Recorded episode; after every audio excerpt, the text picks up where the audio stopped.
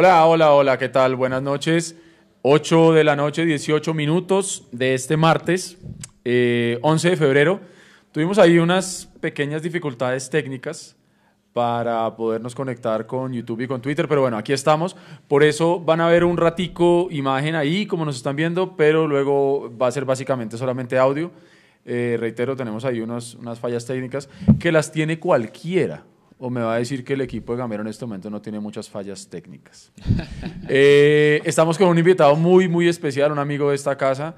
Primero que todo es un bacán, es un gran ser humano, es una muy buena persona, pero además de todo es súper pilo y nos viene a, apoyar y aportar y a acompañar en este Mundo Millos Live número 19, Jason Cárdenas. Estamos también con em, Luis Gabriel Jiménez El Mechu.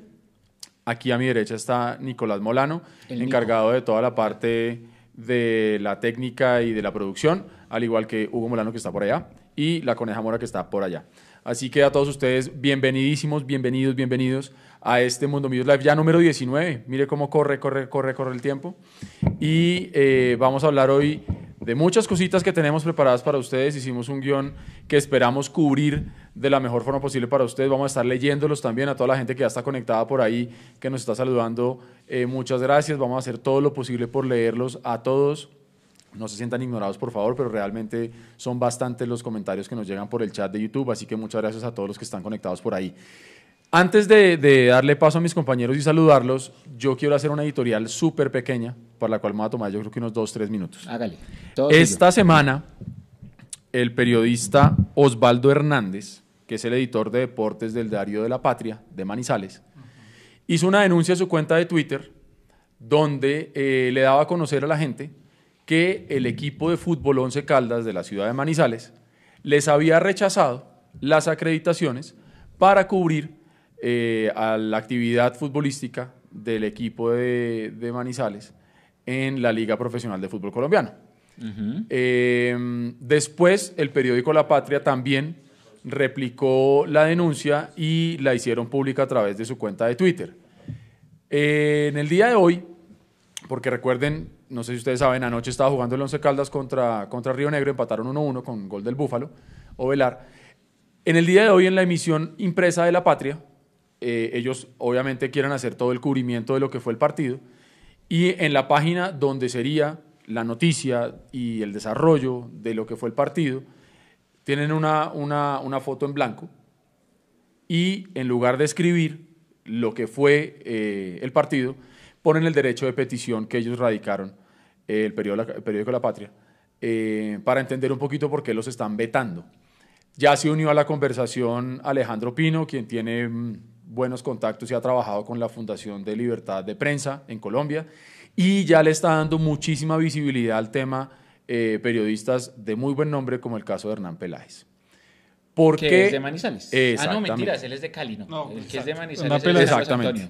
Entonces, eh, el tema, ¿por qué lo traemos a colación? Porque, eh, y pásense por la cuenta de Alejandro Pino, la cuenta de Twitter, arroba Pino Calat, porque él hizo ahí un, un de más o menos minuto y medio, donde él obviamente pues apoya y denuncia lo que está pasando, como pidiéndole a la mayor que, hombre, que sabemos todos que a partir de este año 2020 quedó supremamente claro que quien aprueba o rechaza las acreditaciones para cubrir la Liga Profesional de Fútbol en Colombia no es la mayor eso hay que dejarlo súper claro. Es el equipo de fútbol al cual usted como periodista deportivo esté solicitando la acreditación. Entonces, en este caso, el Once Caldas sí le rechazó directamente las acreditaciones al equipo deportivo de periodistas del periódico de la Patria. ¿Por qué? Una razón muy sencilla, porque han sido críticos, porque no han hablado bien del equipo, no han hablado bien de la gestión de los directivos y los dueños del Once Caldas. Entonces, Alejandro Pino en el, en el video que mandó hoy. invito en serio que pasen por ahí, lo retuiteen y nos ayuden a que eso se haga viral, que ya de hecho lo es. Em, Alejandro Pino habla y dice, hombre, esto no solamente está pasando con medios grandes como el caso del periódico La Patria, que está a punto de cumplir 100 años, también está pasando con medios partidarios de hinchas de equipos que con mucho esfuerzo han creado sus medios independientes para informar a la hinchada y los equipos también los están vetando y Alejandro Pino lo, dice sin pelos en la lengua, los están censurando. Más adelante, cuando pasen los días, les iremos contando más cositas porque van a entender por qué estamos hablando de este tema.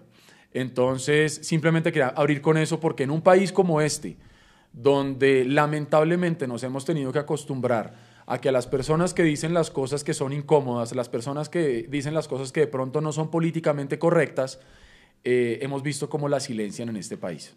Estamos hablando de una cosa que es entretenimiento, que es fútbol. Y aquí la censura o el veto o callar a la gente simplemente a través de una acreditación, gracias a Dios.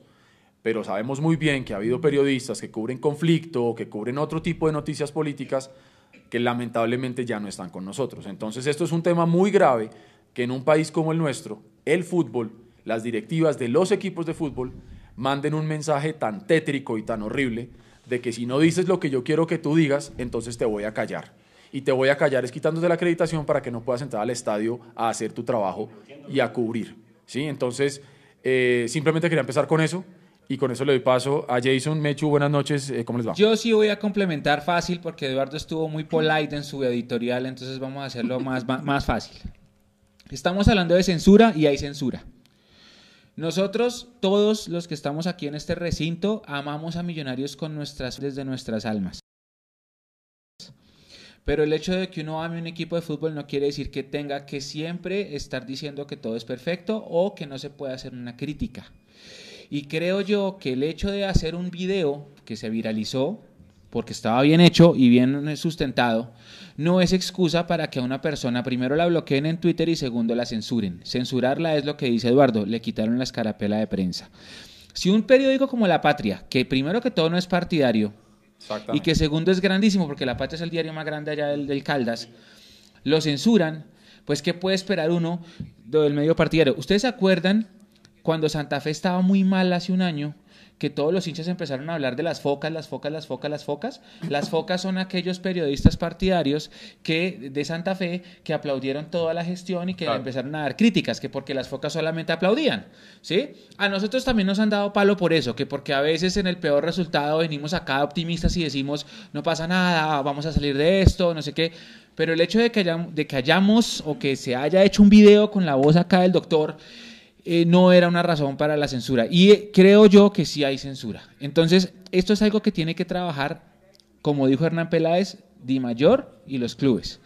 Si lo hicieron con La Patria, que es un medio grandísimo, puede pasar cualquier cosa. Exacto, ¿qué podemos esperar los que no somos nadie? Y lo que yo sí voy a decir es que se puede tirar una crítica. Usted puede tirar una crítica sin insultos, sin putazos, eh, puede tirar una crítica, ¿sí? Si, si en su momento a Eduardo y a todos acá, porque creo que todos le dimos la venia, nos pareció que estaba mal que pusieran por encima la embajada, pues teníamos que decirlo. Si decimos que nos parece mejor que consientan un momento al socio que al embajador dorado pateando penales, pues eh, había que decirlo, no era un motivo para eso, pero sí hubo censura. Y por eso Eduardo, para que lo sepan todos, Eduardo no tiene escarapela de prensa, así que no van a ver a Eduardo haciendo cápsulas, porque pues como no tiene credencial no lo va a poder hacer en campo de juego, pero eh, Eduardo va a tener otras labores ahora sin, sin acreditación entendiendo pues lo que pasó, por eso eh, también llegó a Leandro al equipo, está Jason acompañándonos como invitado, así que ese tema dejémoslo ahí, hubo censura, sí hubo censura con la patria,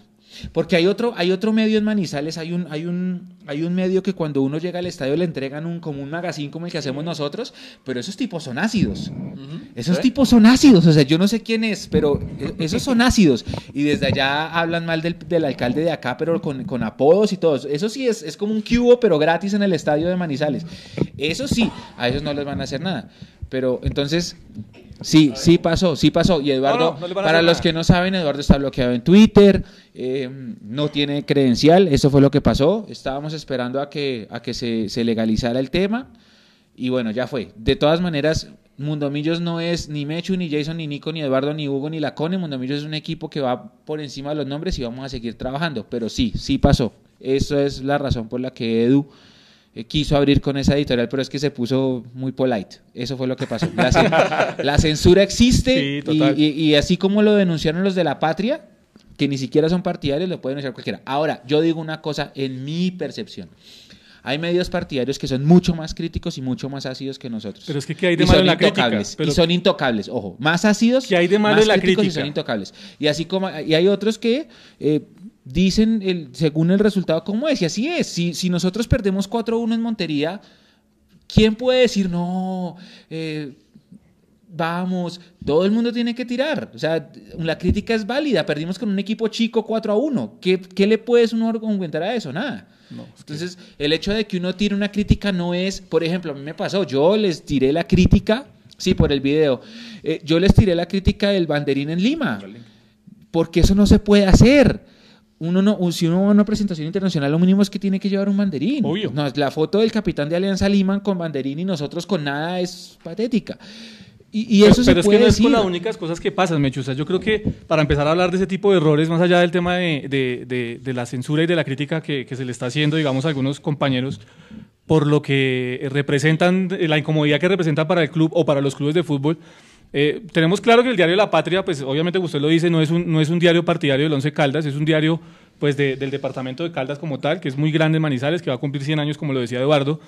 Y la incomodidad de ellos básicamente está enfocada en que, pues al señor que es dueño del Once Caldas, que es dueño pues de una marca de tractomulas, que sabemos todos cuál es, no Ajá. vamos a dar aquí la, la publicidad, eh, se le han hecho ciertas críticas también por algunos manejos que ha hecho eh, desde su empresa, y eso es lo que le ha molestado a ese señor, pues para que eh, de un modo u otro tome la decisión de vetar a- al periódico La Patria. Así que para los colegas del periódico La Patria que hacen un buen trabajo, que soy testigo de ese trabajo, porque pues mi familia, tengo familia de Caldas, eh, siempre han sido muy seguidores de ese periódico, así que para ellos de verdad un abrazo solidario, porque eso es algo que uno no, no desea que pase, como, como periodistas eh, uno siempre quiere estar haciendo lo que le gusta y eso obviamente pues va en contra de lo que queremos hacer.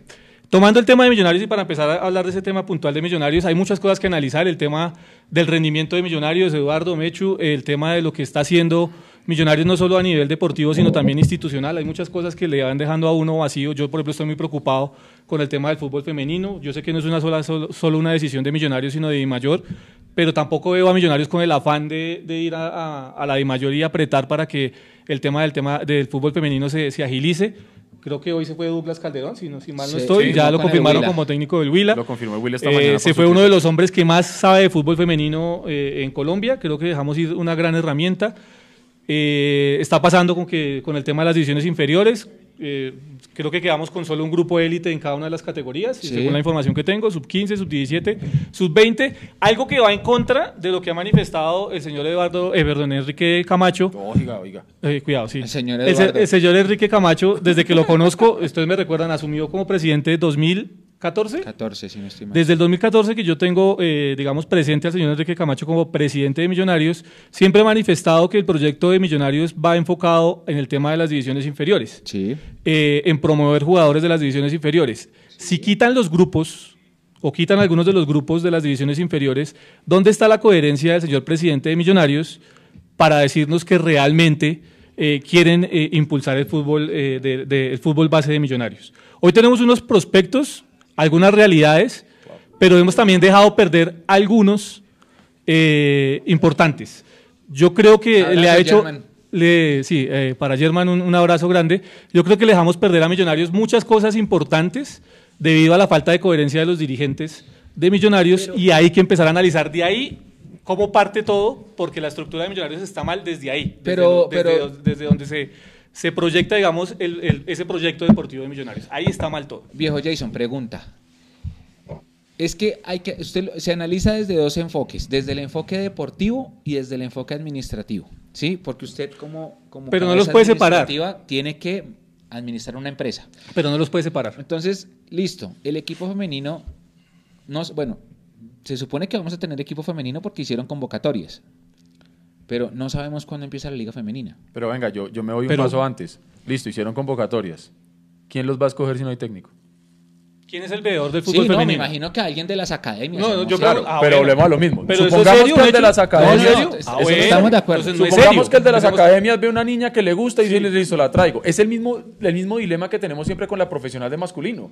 ¿No? Yo no traigo jugadores hasta que no tenga el técnico porque por ahí me traigo un jugador que no le gusta al técnico. Sí. Van a dejar unas niñas que luego llega un técnico que por ahí no es el que... Entonces, ¿para qué? O sea, estamos... No sé, yo creo que están es como abriendo convocatorias. Miren, mírenme. Hola, estamos O sea, trabajando. Sí, el proyecto femenino está, Eh. pero vuelvo al tema, o sea, y esto es falta de voluntad no solo, no solo de la mayor que no ha hecho, digamos, su trabajo de marketing y todo para conseguir los patrocinios para la liga de fútbol profesional femenina, Jonathan. ¿cierto? También es falta de voluntad de los directivos de cada uno de los equipos. Y es tan así que hay falta de voluntad porque uno mira, equipos como el Deportivo Cali eh, contratan a, a- a la pelada esta de 14 años que era figura en el América de Cali. Sí. Entonces dice, la vamos a tener porque este es un buen prospecto y la vamos a tener con nosotros. El Willan se nos lleva a Douglas Calderón y si empezamos a hacer la cuenta, hay, hay equipos que realmente están haciendo un esfuerzo por mantener una base.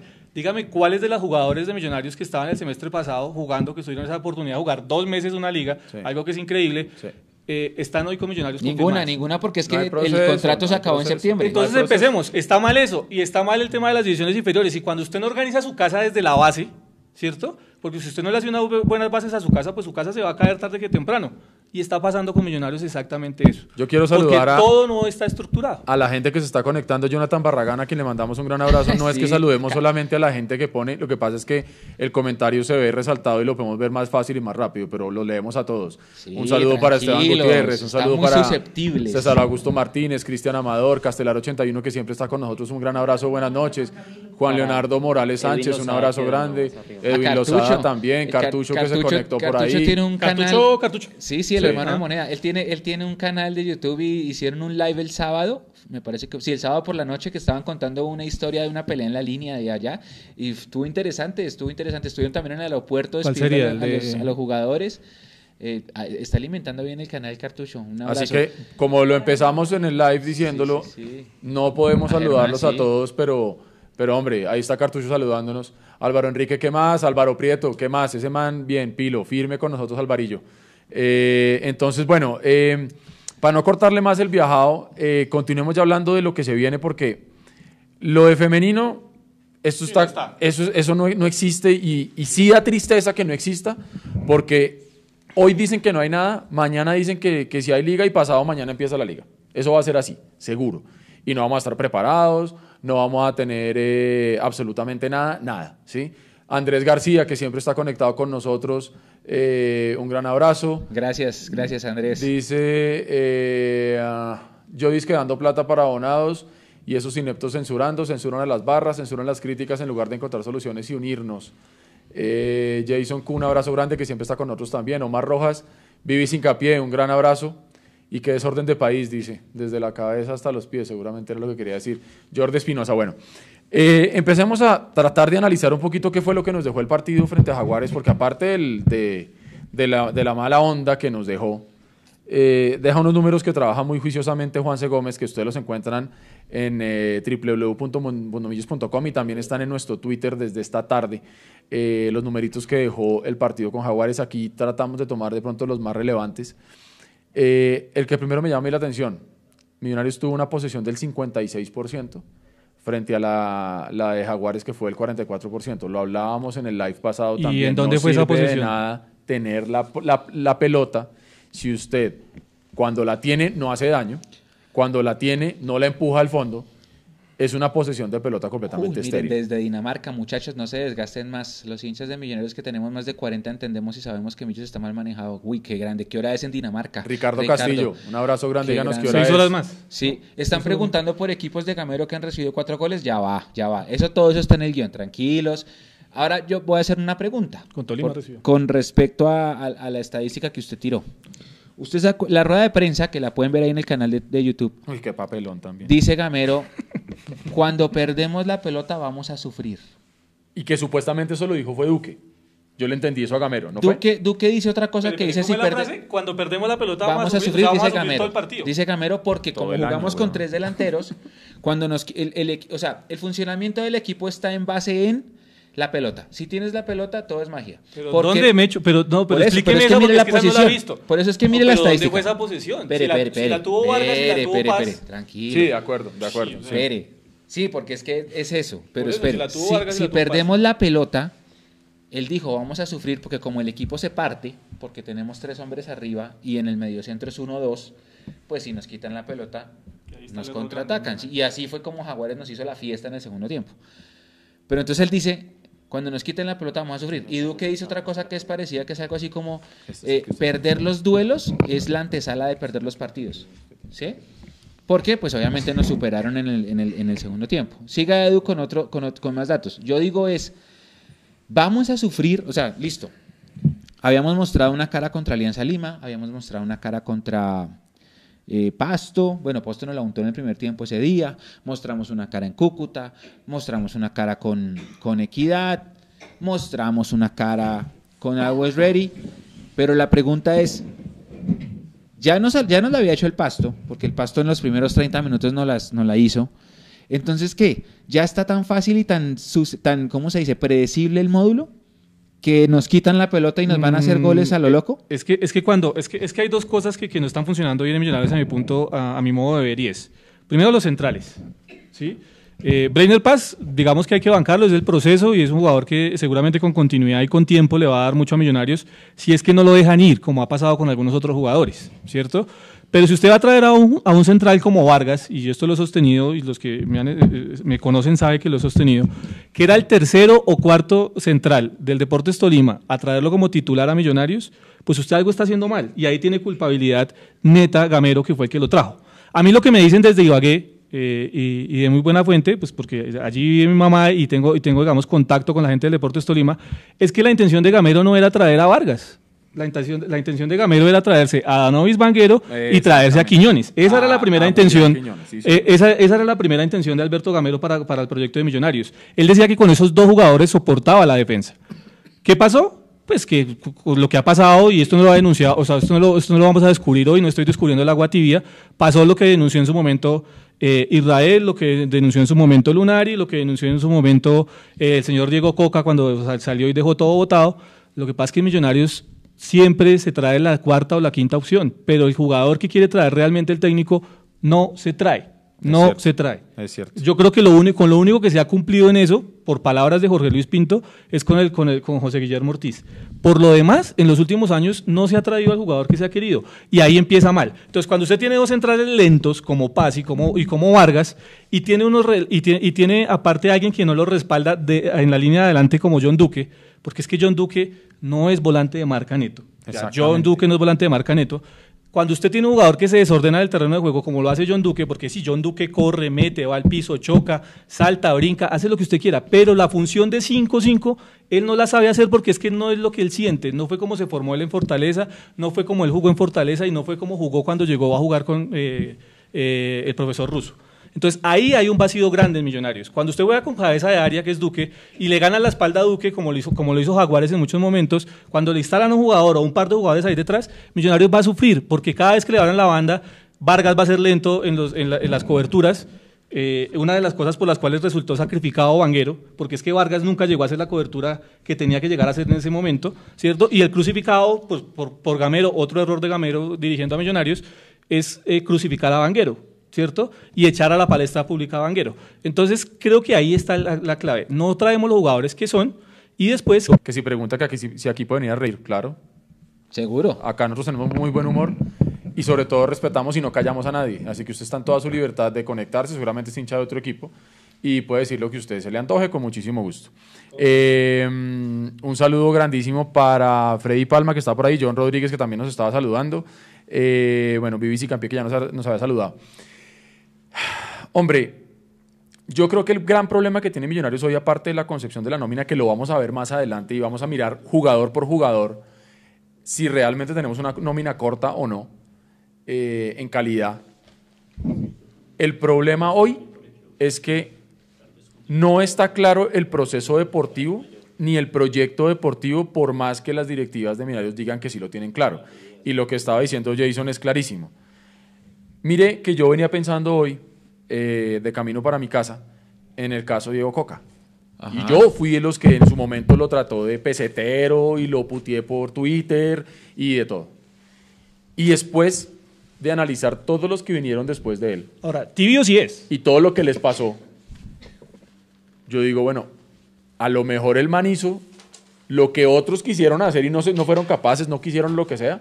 Pero el man dijo, esto no es lo que me dijeron, esto no es lo que yo estaba esperando, y me largo y les dejo esta vaina botada porque el hombre estaba despegando un avión que ya estaba fallando y sabía que subiendo por Monserrate el avión se iba a caer. Por eso, tibio. Entonces no salía a decir, me voy porque no me dan las herramientas. ¿El problema cuál es? Usted sabe que están esos berracos códigos que luego salen todos a romper, porque Pinto salió a romper los códigos. O acusan a Jaramillo de, de, de romper los códigos, pero salió Pinto a decirlo. Hombre, nadie lo va a decir mientras esté. Es como si usted está inconforme Pero, en su empresa Edu. Y no, usted no va a salir a decir es que mi empresa es una porquería por esto y esto y esto, por más que usted lo piense, porque al día siguiente van a decir, ¿sabe qué, hermano? Te vas. Eduardo, Pero, ¿por qué Pinto no estoy salió- defendiendo, ¿me entiende? ¿por Porque usted sabe que yo, yo no soy así. Con el tema de Pinto. ¿Por qué Pinto salió hoy a decir lo que dijo?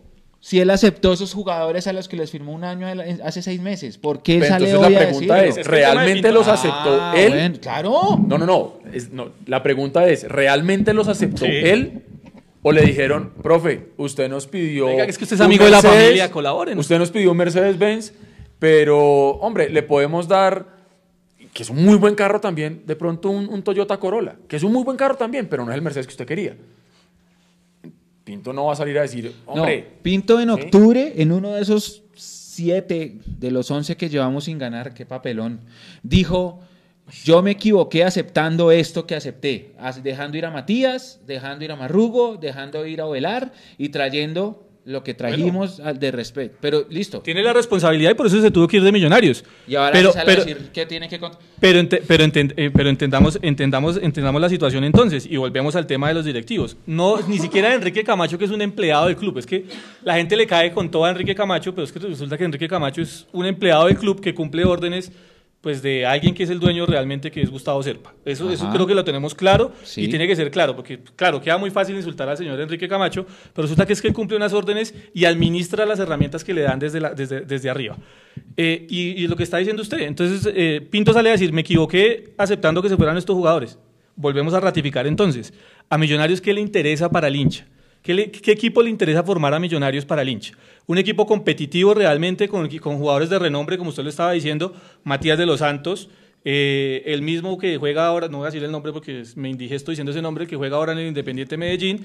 eh, ¿Se indigesta con ese nombre? Sí, no, no, no. Ah, eh, eh, bueno, eh, y, y los jugadores que, Marrugo y los otros jugadores que se tuvieron que ir, porque simplemente el club no tenía el dinero y no tenía, digamos, la, la, la posibilidad de tentar a esos jugadores para que se quedaran en, en la institución aportándole. Yo, hoy viendo lo que está, lo que está haciendo Millonarios en el, en el medio, en el medio campo, digo, la falta que hace Marrugo. Porque Marrugo, en el tiempo que estuvo, por más errores que cometió y por más que no estuvo en su máximo nivel, siempre corrió, siempre metió y siempre se entregó los minutos que estuvo. ¿sí? Hoy que tenemos un jugador como ese, no, es que hoy miramos al banco y está Barreto. Hermano, es muy complicado porque es que Barreto no dio con Millonarios y no va a dar. O sea, uno ya, uno ya lleva suficiente tiempo eh, viendo esto como para entender qué jugador va a dar y qué no va a dar. Entonces, cuando usted dice que tiene un equipo competitivo y voltea a mirar al banco y ve lo que tiene en el banco, pues uno realmente dice, no es un equipo competitivo Millonarios. Y acuérdense que este campeonato solo clasifican cuatro. Es que ahí está el problema. Y el cuarto ya nos cogió cinco puntos en tan solo cuatro fechas. ¿Es complicado el tema o no es complicado? Y además que no es, porque uno dice, listo, y, y así por eso titulamos el, el live en, ahí en el link de YouTube, eh, y los puntos para cuándo, ¿sí? Porque es que yo recuerdo cuando Pinto iba volando, y, y a Millonarios siempre le van a encontrar algo para criticar. Tiene puntos, pero no tiene fútbol. Y es la eterna discusión bizantina de siempre, ¿no? ¿Usted qué prefiere, tener puntos o tener fútbol? No, es Pero- que yo pero- quiero las dos. Yo quiero ganar tres puntos y jugar bonito. Pero Eduardo, ¿De el, el fútbol entendido como qué? ¿Cómo así? Sí, porque dicen, no tiene fútbol, pero el fútbol entendido Ah, como qué. por eso le digo lo que le- el Porque para los románticos el fútbol es ir a atacar, atacar, No, por eso le atacar. estoy y, diciendo. Y, no, eso es un tema. Porque usted puede decir, yo quiero un equipo como Ricardo Lunari, que era vertical, Ah, bueno, que le metían eh, cuatro goles. Pero él, met- Sí, él metía la cinco. filosofía de Osorio que yo meto cuatro, Exacto. si me meten tres yo meto cuatro. Exactamente. Si Pero es- entonces hay otra gente que dice, no, es que yo. quiero ver el fútbol bonito. ¿Y usted qué es el, qué es el fútbol bonito? Lo que usted dice. No, yo es que yo quiero ver que toquen la pelota, que se vea un, un equipo compacto, que jueguen lindo, que emocionen la tribuna, que no sé qué. Perfecto, pero volvemos a lo mismo. En su momento tuvimos los equipos que lograban puntos, pero no tenían esa vistosidad que mucha gente estaba pidiendo, o por lo menos no tenían esa regularidad en fútbol y se ganaban los puntos jugando mal, se ganaban los puntos de pronto en el último minuto, lo que sea. Pero hoy, y teniendo en cuenta lo que usted acaba de decir, que lo decimos desde el día uno que empezó esta liga, inclusive en la pretemporada lo dijimos, en este campeonato solamente entran cuatro. A mí me interesa entrar a los cuatro, ojalá con buenas formas y buenas maneras, ojalá con buenos niveles individuales y lógicamente colectivo. Pero hoy yo prefiero ganarle a Chico el sábado, así sea jugando horrible con 1-0 en el minuto 90 o Claro, autogol. Pero es que ya hay necesidad. Claro, pero es que- claro, vale, que al sí- final yo nosotros sí terminemos, que, eh, terminemos jugando, por pasajes terminemos jugando un buen partido contra el Chico y empatemos en No, Bogotá. no, no, la urgencia. O que le ganemos al Chico 1-0 jugando mal. La urgencia está por encima de todo. Yo Pero, hoy. pero mire, mire, miren, Eduardo, dónde, a dónde 1-0 nos han llevado a lo jugando largo mal. de estos años como hinchas y como seguidores de Millonarios. Mediocridad total. A querer ganar como sea, así sea en el como sea. minuto 90. O sea, contra- y estamos hablando contra el. Chico, un equipo que recién ascendió, un equipo que poca historia tiene el fútbol colombiano. Y estamos hablando de que tenemos que ganar como sea el sábado, eh, así sea en el minuto 90. A esto nos han llevado con la precariedad de la forma en que han manejado a Millonarios en los últimos años. Esa es la realidad, a esto nos han llevado. Y esto no puede seguir así porque es que Millonarios demanda otra situación. Es que usted habla con la gente que pasó por Millonarios, hable usted con el Pájaro Juárez, hable usted con Banemerac, Mire hable usted con la gente. salió que- hoy a hablar. hable, hable usted con la gente que pasó. Y eso que Lunari fueron que 30 segundos. ¿Cuánto, cuánto, Lunari cuánto? estuvo pa- ¿Diez meses? más, diez meses. 10 meses estuvo Lunari en Millonarios. O sea, si hablamos con la gente que pasó por Millonarios realmente y que entiende que es Millonarios, ni siquiera inclusive futbolistas, sino periodistas de otros países que entienden que son Millonarios, usted dice, miércoles, ¿a qué horas caímos tan bajo? Porque es que estamos hablando de ganar el sábado. Estamos hablando de ganar el sábado a las 6, a las 6 y 10 de la tarde, así sea en el último minuto contra el Boyacá Chico. De acuerdo. claro, y a eso no, súmele otra claro. cosa, que lo hemos dicho siempre también. Como nos han acostumbrado a tan poquito, cuando llega un jugadorcito que medianamente es diferente al, al- al- al- al nivel, lo vuelven ídolo. No, es que, es ¿Sí que cuando- entiende? la- la- la- todo, todo se pudrió cuando aplaudieron a Di Filippi. Uy, no. No, pero es, que, es que después de aplaudir a De Filippi en el 2000 2005, fue eso, Cuatro, ¿no? cuatro, 2004. cuatro contra el cuando, cuando yo veo que sale De Filippi aplaudido del Campín, yo digo, miércoles, estamos muy mal. Porque es que aplaudir a De Filippi es, hermano, esto ya es... Porque después salió en la propaganda de Trienegel. ¿se acuerdan? Por eso le digo, o sea, nos han acostumbrado a recibir tan poquito, ¿sí? Que cuando usted medianamente ve algo o siente ver algo, el live pasado, en tierra de ciego el tuerto es rey. Viene uno que corre un poquitico más, o que de pronto en el micrófono dice una cosa, va y se mete 3, 4 goles, o medianamente se muestra diferente a los demás, y ya la gente dice, oye, puta ídolo. No, viejo, ¿por qué? Porque nos acostumbramos a recibir poquito. Y ese es el gran problema, que como nos acostumbramos a recibir poquito, no exigimos. Y cuando queremos exigir, cuando ha habido iniciativas de sectores de la hinchada para armar, ya sean reuniones o sean foros o lo que sea, para exigir, todo se termina pudriendo al final por lo mismo. Porque hay alguien que quiere abanderar el movimiento, hay alguien que quiere decir que es que este movimiento lo empezó la barra X, la barra Y, y todo se pudre. ¿Por qué? Porque la misma hinchada está completamente dividida. Acá no nos unimos para nada. A veces para putear. Pero ¿Sabe de qué es lo que nada. pasa, Edu? Hay, hay un componente importante que hay que mencionar y es el tema económico. Millonarios no tiene plata.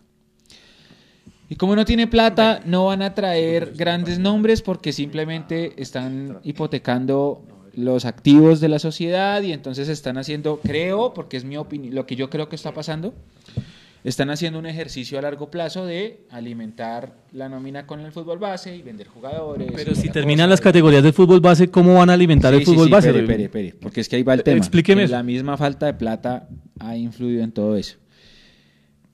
Claro, si ustedes dicen que, qué vamos a hacer, pues claro que la urgencia pide. Es que cuando, cuando uno tiene 2 de 12, la urgencia pide ganarle al chico, así sea con un gol de nalga en el minuto 94, y así va a ser. Que es triste, obvio. Todos Sí. sabemos que no es lo que deberíamos estar Que pidiendo. Yo no el sé. hincha quisiera fútbol champán, eh, ganar 10 a 0 y en el primer tiempo todo el mundo de sacar y tomar un tinto porque vamos 5 a 0. Sí, todos soñamos con eso, como yo sueño con 30 mil abonos vendidos, pero pues, de ahí ya que eso pase, No, pero es que a ellos no les interesa vender 30 mil abonos porque el presidente Camacho lo ha dicho. Nosotros con 10 mil abonos semestrales salvamos el semestre. Él mismo lo ha dicho. A mí me lo dijo en reiteradas ocasiones.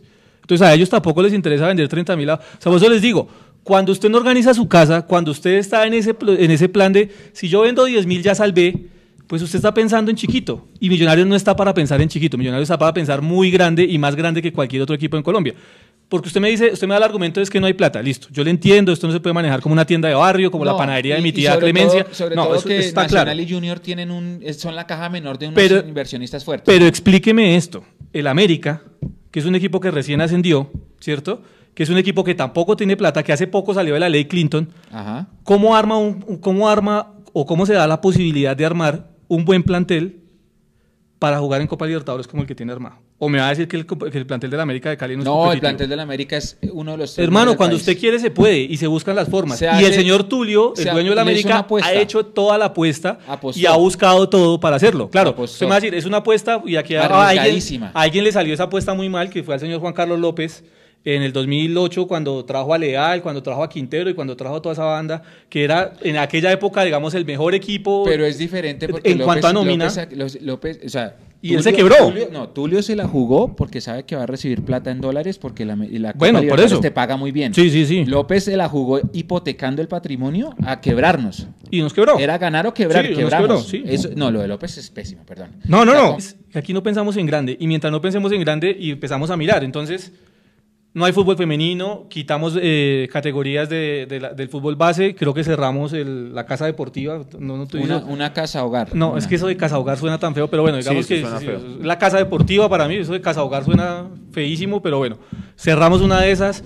Eh, le, seguimos cerrando la posibilidad a, a- a- de verdad que el- desde la base, Millonarios deportivamente, estoy hablando deportivamente, sea algo más. Y si no hay plata hoy, no es porque no haya plata o porque Millonarios no produzca plata, es porque si usted se pone a mirar las campañas de Millonarios a lo largo de los años que ha estado esta dirigencia, pues tampoco han sido las más positivas. Porque, no, es porque pesaron las eliminaciones de 2018 bueno. semestre, han sido eliminaciones y eliminaciones y eliminaciones y Es en la Copa también nos eliminan estaba mirando. y no jugamos torneo internacional sino hasta ahorita. Desde, que se, claro. desde que se empezaron a jugar torneos cortos, que fue para en el año 2002, creo que se han jugado 36 campeonatos. Millonarios solo ha jugado dos finales, hermano. Sí, sí, sí. De 36, de Sí, eso 36 es- eso campeonatos. Millonarios, el equipo más grande de Colombia, solo ha jugado dos finales de 36 campeonatos. Algo se está haciendo mal y los que tienen el equipo hoy tampoco han corregido eso que se vino haciendo mal desde comienzo de, de siglo. O sea, no se, ha corregido, no se han corregido las cosas. No sé si no se han corregido. Y hablando de Está lo, que, claro. de lo que nos han dejado los últimos años en las campañas para que avancemos, eh, pasemos a revisar el flashback de la liga. Y esto es un ejercicio donde nosotros, ¿qué hacemos? Revisamos en qué fecha vamos, ¿sí? Estamos en la fecha 4 y nos comparamos con los últimos tres años del mismo torneo. O sea, estamos en la apertura, entonces comparamos frente a la apertura de los 3%, una diferencia de gol de más 2. Habíamos ganado 1, empatado 1 y perdido 2. Perdimos con el Medellín de local, Sí. nosotros, Gol de Lícer. 1-2, gol de Lícer. Luego jugamos el clásico contra Santa Fe y perdimos 2-1. El gol fue de Andrés Cadavid. Después recibimos al Bucaramanga y le ganamos 3-0. Ahí marcó Jacobo Cufati, David Machado y Cristian Arango. Y la cuarta fecha de esa época fue contra Río Negro, de visita, y empatamos 0-0. Entonces, así fue como se jugó la- la- las primeras cuatro fechas de la apertura 2017. Reitero, desempeño del 33%. Cuando ya pasamos a la apertura del 2018, el desempeño mejora un poco. Es un desempeño del 42%. Hicimos cinco puntos, ganamos uno, empatamos dos y perdimos uno. Empezamos con Chico de visita, empatamos 1-1 con, gol del- con gol de Iron del Valle. Después recibimos aquí a Patriotas, ganamos 1-0 con gol de Matías de los Santos. Luego visitamos al Medellín, perdimos 1-0. Y luego recibimos a Nacional, empatamos 1-1 con gol de Carachito Domínguez. Que se ya tapó penal. Tapó penal Fariñez, Fariñez, y, y expulsaron injustamente a Duque por aquella acción de la Sí, foto que Mario. Herrera. Ah, Marito Herrera. Sí, nuestro y el partido amigo. con Chico lo jugamos con nómina mixta porque Con íbamos nómina a mixta. jugar la Superliga. Pues estamos de acuerdo, sí. Entonces, re- reitero, cinco puntos se habían hecho en esos cuatro primeros partidos en Apertura 2018. Pasamos al Apertura del 2019. Edu, mire el comentario de Castelar. Cuéntemelo.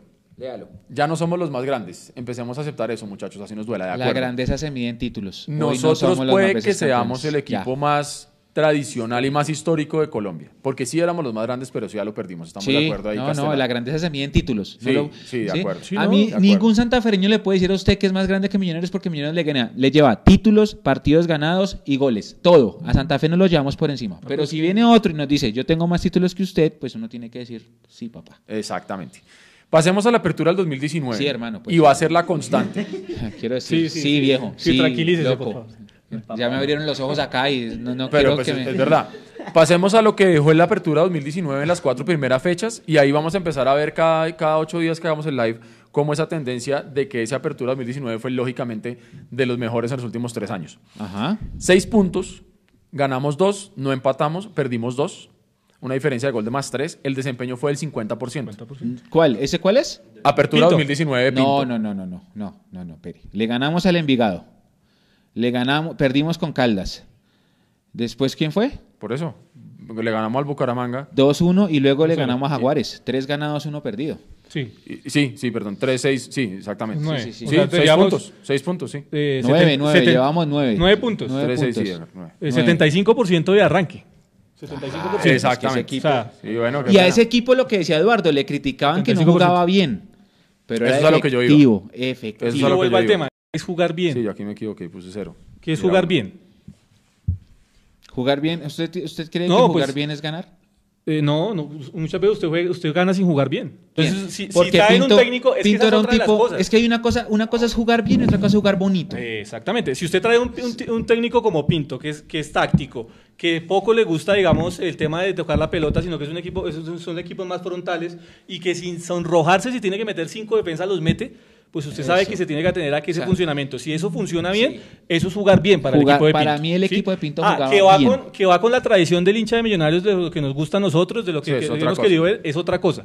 Pero para mí el Pinto, de- el equipo de Pinto, desde la concepción de fútbol que tiene Jorge Luis Pinto, jugaba muy bien, Bien. y terminó jugando bien. Bien, no terminó preparado. jugando muy bien, terminó jugando bien, Sí. porque algunos jugadores decayeron y se dedicaron a otras cosas que también habrá que discutir en algún momento. Exactamente, estoy de acuerdo con Jason. Jugar bien es eso, tácticamente encerrado, se cuidaba, cerraba espacios, no daba eh, ventajas. Cuando tenía que atacar, atacaba vertical. No, no era el fútbol bonito, vistoso, no, pero jugaba bien. Ese equipo jugaba tácticamente muy bien.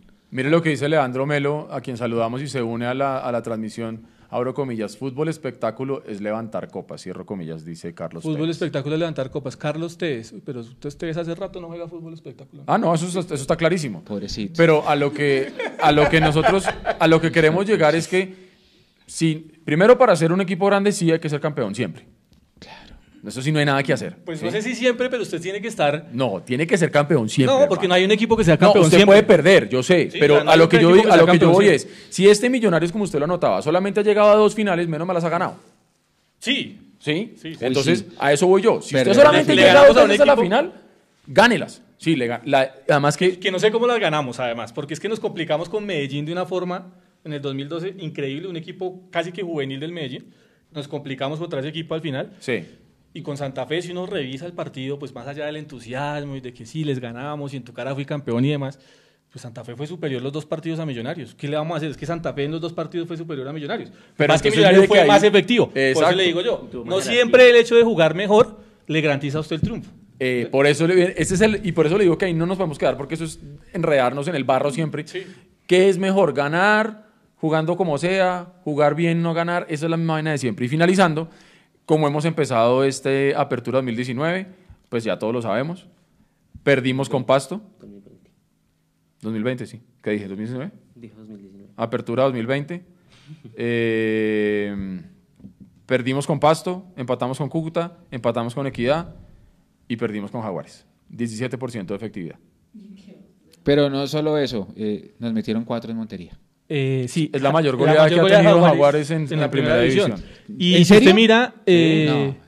¿Sí usted sabía ese dato? sí, claro, o sea, Jaguares nunca había hecho cuatro goles en la primera división. me voy a retirar de la mesa. Nunca vergüenza. había hecho Jaguares cuatro goles en la primera división. Y a eso súmele que en, co- No. en liga, en liga, no hemos podido mantener eh, el arco en cero nunca. No, Creo que es por no, allá, desde un pendiente. partido con 11 caldas, Entonces, que lo ganamos 1-0. preocupa el tema. Es que el tema Creo es que en liga, desde esa época fue que no, no, no dejamos el arco en cero en liga. Un 1-0 con 11 caldas. Hace weón, siglos. No, no, no. eh, No, no, fue, el por cero- liga. fue Semana Santa. El de- 0-0 con Patriotas. El 0-0 con Patriotas en ¿Ese fue después Once que Caldas? ca- Caminaron la 0-0, cancha, pero sí, no, sí, sí. no ganamos. 0-0 Eso fue a las 3 de la tarde. Ese puede ser el último. Porque después. Ah, no, mentiras, el de Río Negro. Río Negro quedó 0-0, el de la última fecha de la, del año pasado. El de. El, del- el de Río Negro del tapita. 29 es, es el- por la, No, por la no, no, es gaseosa. por- no es por ser ofensivo, pero César Augusto Martínez cada ocho días no- nos trae un chisme nuevo. Ah, sí, Sí, sí, sí. cada ocho días trae un chisme el- nuevo de fue el que dijo Millonarios. que venía Macalister, el de Argentina. Sí, sub-23. Sí, sí, es sí. el que necesitamos aquí para la farándula de Mundomillos. Mire, es que Pablo Bengoechea. Lo que ¿Bengoechea no es que que está si en hay, Alianza Lima? lo que Sí, pasa sí, es que sí, si hay sí, mucho, si hay mucho, si hay mucha, si hay mucha vaina en el ambiente. Hoy también se dijo, por ejemplo, que, que supuestamente Gamero no había ido al entrenamiento, que, que había ido a las oficinas de Millonarios y que se había agarrado con todo No, el mundo ahorita, se presta para cualquier cosa. Y después de que tiramos esa, ese, ese dato el lunes de los 11 partidos sin ganar que no pasaba desde el Kinder de Cortés, pues No. claro, eso le tocó las fibras a todo el mundo y pues si estás herido porque te metieron cuatro, yo no sabía que Jaguares nunca, Nunca había hecho cuatro goles en la sea. Y si fuera eso, vienen y ven ese dato que el 2004, que era el Kinder de Cortés, no. Es que, no es que hay cosas. A ver, usted Vamos. repite. vea, dicen que equipo, que equipo que gana, la, la frase típica, ¿no? Equipo que gana no se toca. Sí. Pero es que Millonario no ha ganado. Equipo que pierde tampoco.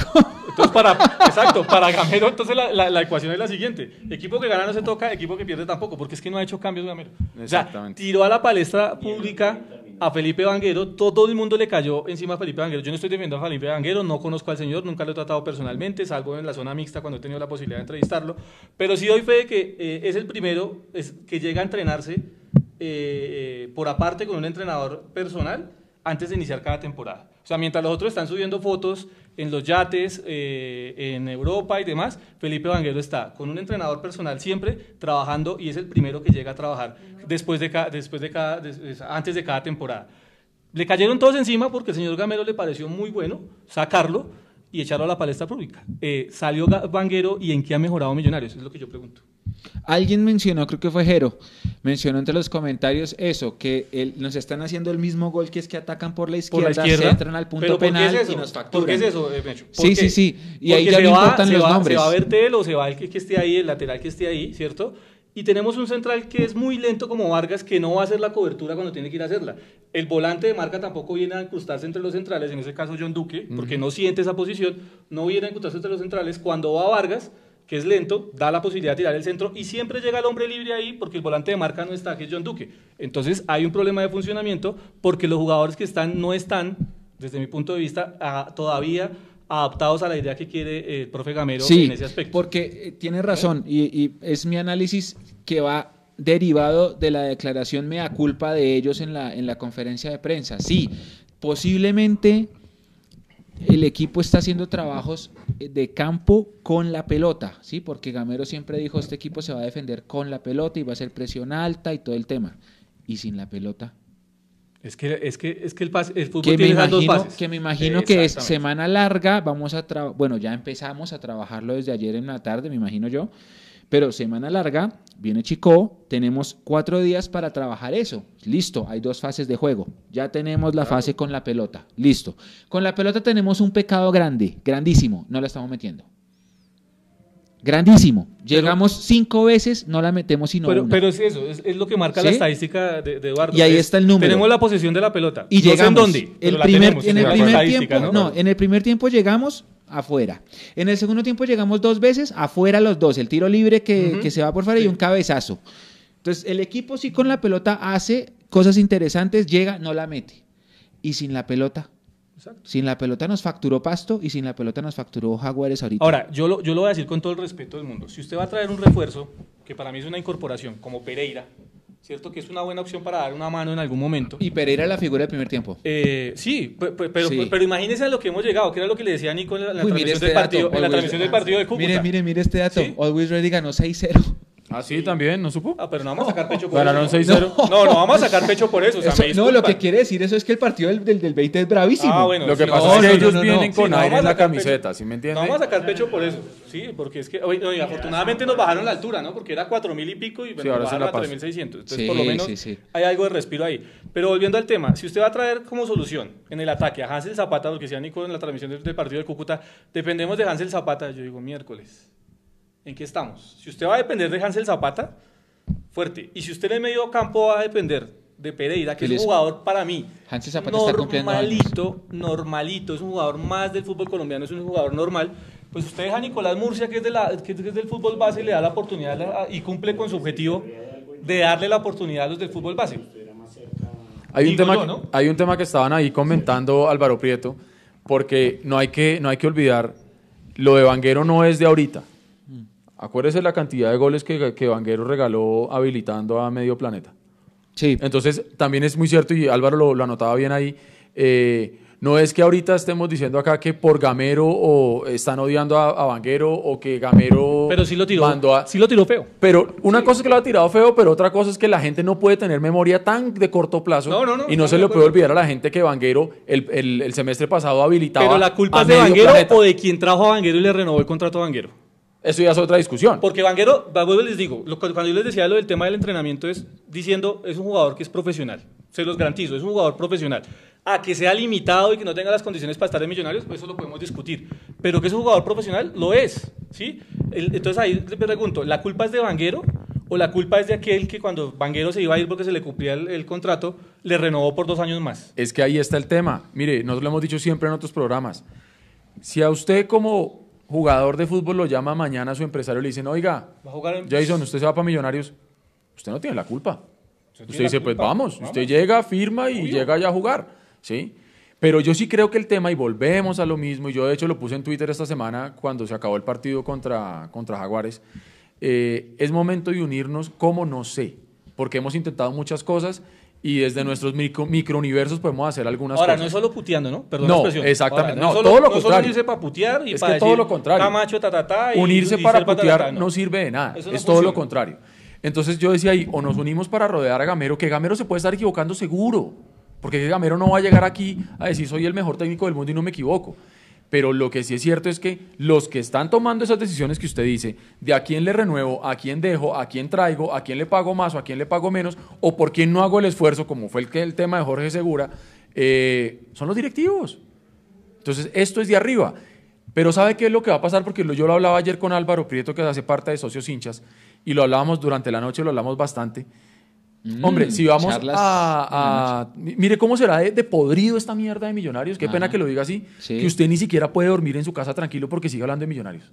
Sí, sí, o sea, sí, son las sí. nueve de la noche y usted está hablando con más gente de millonarios y tratando de entender qué está pasando. Sí. O sea, esto es. Puta.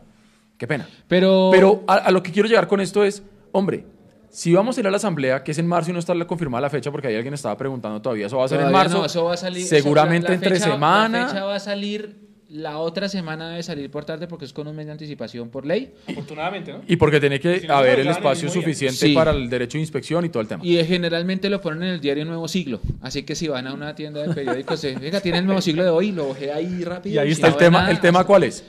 Que si nosotros llegamos a, a- a la asamblea, porque ya estamos como socios empezando a, a armar documentos, que vamos a preguntar, que vamos a pedir, que vamos... Álvaro decía una cosa que es muy válida. La directiva va a poder salir a decir, ustedes como hinchada estaban jodiendo y estaban pidiendo que se tomaran decisiones con las cabezas.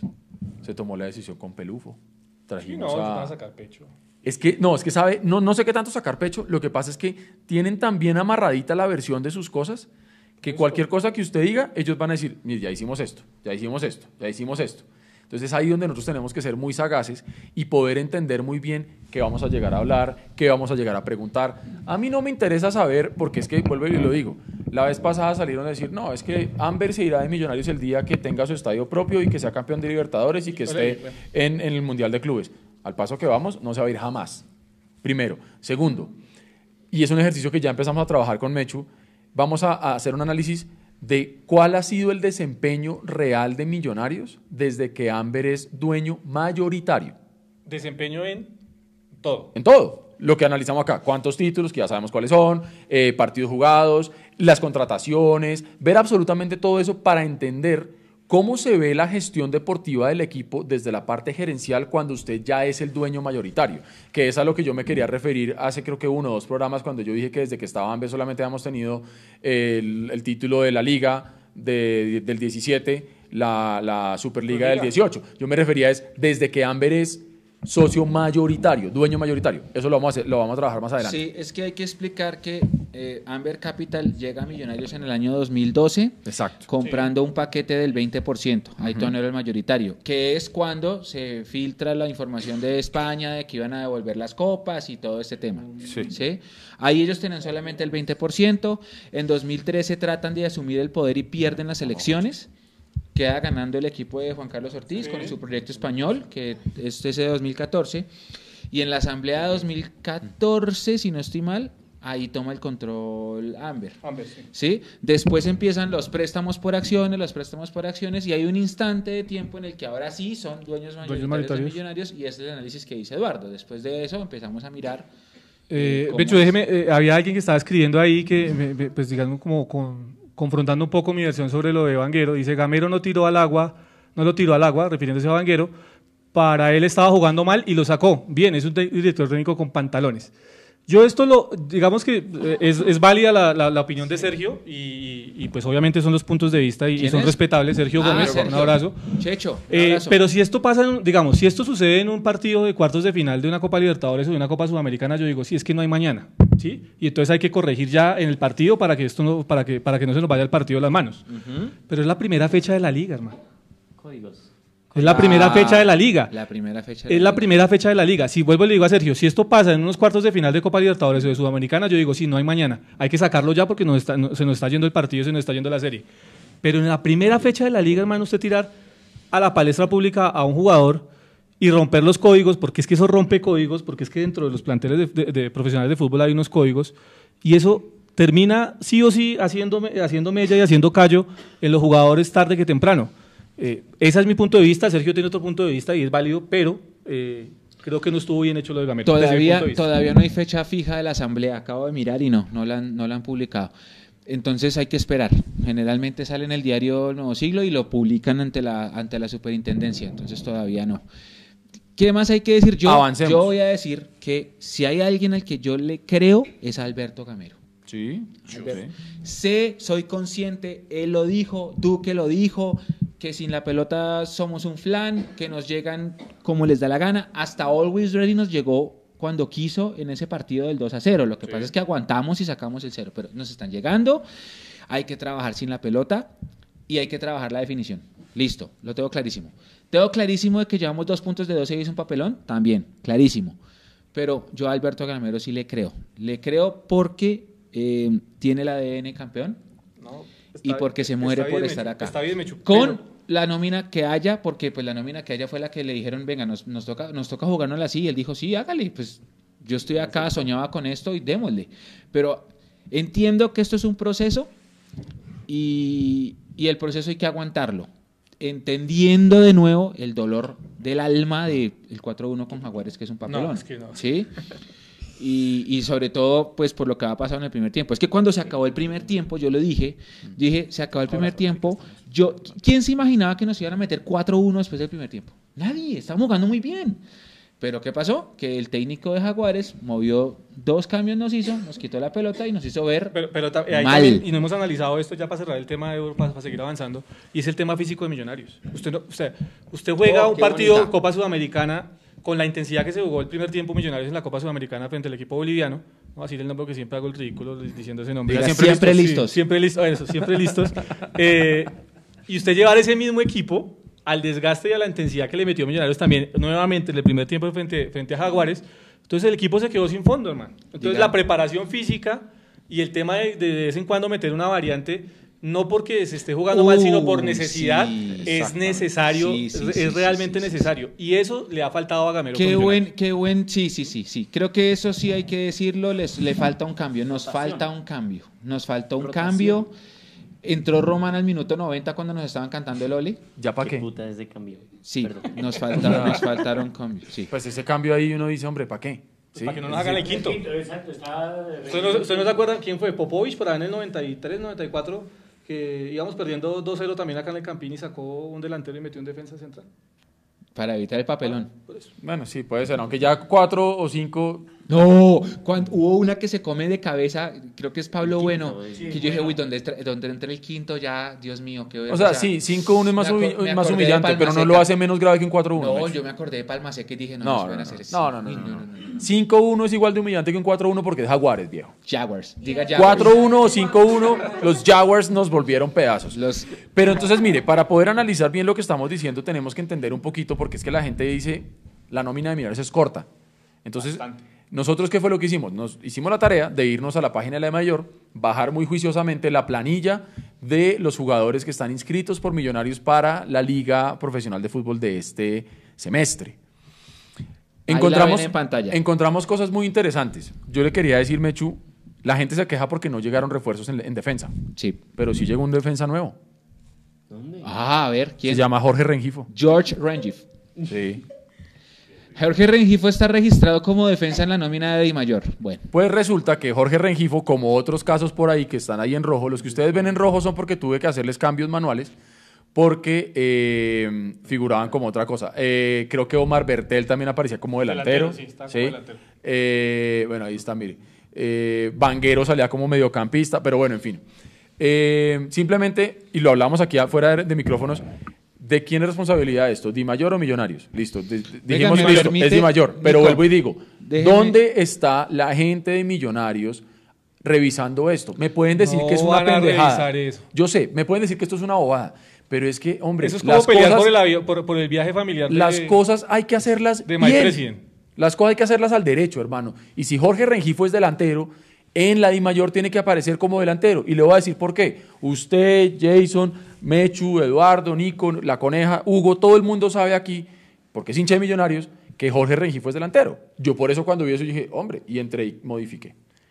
Pero si, por ejemplo, los colegas bolivianos cuando vayamos a jugar allá Sí, quieren entrar a mirar cuál es la nómina de Millonarios y de pronto llegan a la Di Mayor y encuentran y van a decir, oiga, Jorge Rengifo es un defensa. Y por ahí juega Jorge Rengifo en La Paz y decir, oiga, mire, metieron un defensa de delantero. Ahora, que mirar- Uy, es que Gamero nos la quiso hacer. Hombre, estos son el tipo de cosas que hacen a una institución administrativamente grande también y no lo somos.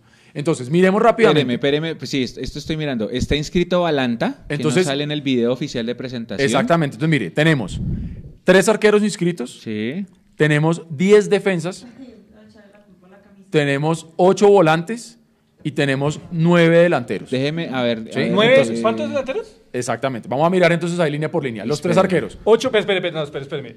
¿Tenemos cuántos volantes? Ocho. Y tenemos... 9 Ah, delanteros. bueno, empezamos bien, ¿no? Ya, ya empezamos Por bien. eso le digo Es que que- esto hay que mirar. Entonces, lupa, Ahí empezamos lupa. a mirar lo Entonces, desequilibrado que está. Empecemos a mirar. Los tres arqueros que ya conocemos, Wilker Fariñez, Jefferson Justino, yo no me sabía el segundo nombre de Jefferson. JJ Martínez. Entonces, eh, y, y para que mire la gente que no sabía cómo se escribe, mire cómo se escribe Jefferson para que lo escriban bien. Sí, Sobre lo- todo las periodistas lo que hacen mal. parte del canal eh, premium de queremos. Colombia. Yo también lo Ah. escribía mal. eh. Pero usted no trabaja en Win. Ah, bueno, sí. Fresco. Yo también lo escribía Entonces, eh, porque es que desde eso es premium. Si usted se... Es que no me, no me pique la lengua. Sí, sí, sí. Eh, y Juanito Moreno. No, no, sí, sí, sí. Y Juanito Moreno. Esos son los tres arqueros que tenemos. Pasemos. David Ahora, Balanta. Juan Moreno que se va ahorita al torneo. No, No, no, no, no, no, va, no. no, va, no, va, no, va, porque ya pasó la edad. Ah, ya pasó la... Sí, señor. Esos son los tres arqueros que, que tenemos, que abre paso al debate que íbamos a hacer del, del momento de Wilker. Bueno, ya lo hacemos, tranqui, tranqui, porque la gente está escribiendo sobre Sí, no, eso. bueno. Uh, Defensas. Devuélvase, Nico, porfa. Defensas. David Valanta, Luciano Espina, Breiner. Paz, Ajá. Elvis Johan, ese no me lo sabía, Perlaza, Juan Pablo Vargas, Steven Vega, Felipe Vanguero, que estaba como, como volante, Andrés Felipe Román, Ese estaba como volante también. Omar Bertel, incluso hay unos que están como Sí. delanteros. Omar Omar Bertel estaba como delantero. y Andrés Ginás. También estaba como delantero. Exactamente, hasta ahí, eso, ahí está Nico mostrando las, las- las- los comentarios en Ah, Excel. bien, bien, bien. Ok, ¿Sí listo. Esos son los defensas que tenemos. Entonces, aquí es donde yo, pucha, digo, Cliver es ne- ese no tiene tocayo. hombre, ¿cómo no hacemos las variantes que usted plantea? ¿Me entiende? Listo. A Paz lo tuvieron que poner por la lesión de, de Ospina, perfecto. Pero hay más opciones. Sí, ¿sí? hay que darle la oportunidad. Ahora, ¿Paz lo ha hecho del todo mal? No, a mí No, Paz me parece, parece que lo ha hecho sí, bien. Al principio no lo estuvo haciendo Sí, bien. pero pues la hinchada todo ha encima, cumplido. No es el pero- crack, crack que quisiera uno ver en la defensa de Millonarios, pero ha cumplido. Pero ha que Paz cumplido. A sí. mí Pasemos parece. a la parte de la mitad, Nico, por favor. Cliver Moreno. Para la gente que pregunta, Montoya no está por ahí. No sé si No. es la pregunta, pero Montoya no está No, inscrito no y está. eso está todo acordado. No está y ya hay 30, entonces no lo van a meter Sí, no tampoco. meter. Entonces, de mediocampistas está Cliver Moreno, Sí. que viene de la sub-20, Sebastián Navarro, también, También hace parte de la sub-20, de la cantera, sub-20. Juan Carlos Pereira, que fue la contratación, porque pues no me animo a decir refuerzo, César Carrillo, que está casi listo para volver, John Freddy Duque, Juan Camilo García, que también digo, hombre, no hay espacio para Juan Camilo García. Sí. Hombre, Hay que darle la chance por lo menos unos minuticos, ¿no? Para ver qué tiene Juan Camilo. Diego Godoy, el que llegó a última hora, David. McAllister Silva. Esos son los centrocampistas que tenemos ahí. Entonces, Entonces, venga, de esos mediocampistas, Hágale, mire- mire- miremos, Nico, más arriba. De esos mediocampistas, ¿quién es un volante de marca a marca?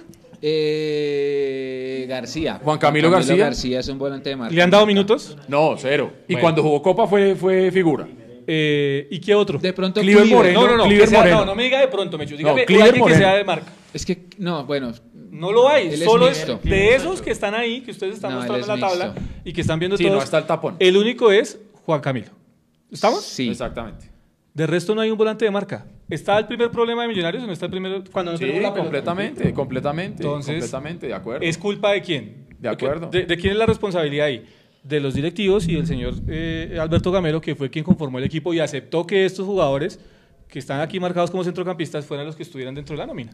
Ahí ya empezamos a mirar responsabilidades. Entonces Gamero no puede venir hoy a darse golpes de pecho a decir, es que sin la pelota somos un flan. Sí, somos un flan porque usted aceptó lo que tiene ahorita Mire, y le tiene están- que ponerse a trabajar diciendo- para mirar a ver ahí qué abre el debate Le de están si Duque es 5 que o Duque no. es 5. No, Duque no es 5. Es que, es que Duque no es 5. Duque inclusive cuando jugaba en Fortaleza y los que tuvimos la oportunidad de verlo jugar en Fortaleza partidos, sabemos que Duque inclusive muchas veces jugaba era como volante 10 y usted le pregunta a Duque y Duque siempre le va a decir a usted, yo siempre jugaba un poco más adelante. Cuando llegó eh, Miguel Ángel Russo, lo hizo retroceder y jugaba como un volante interior por derecha o a veces por izquierda, porque acuérdense que Russo los cambiaba, los cambiaba de perfil, los invertía de perfil. Y ahora se le inventaron la posición del volante 5. John Duque no es un volante 5 neto. Da la que- mano, participa ahí, pero no es un volante 5. Mire lo que dice Jerónimo. Duque llegó como volante abierto por Ah, bueno, izquierda. Exacto, con un volante interior por izquierda o por derecha. Aldemar Aldemar García dice, une. Duque es mixto, pero es un gran recuperador. Más arriba Álvaro Prieto dice, bueno, despliegue físico, Como agresividad. es buen recuperador, la gente Es- cree que es... Y obviamente, ojo, cuando estamos diciendo, exacto,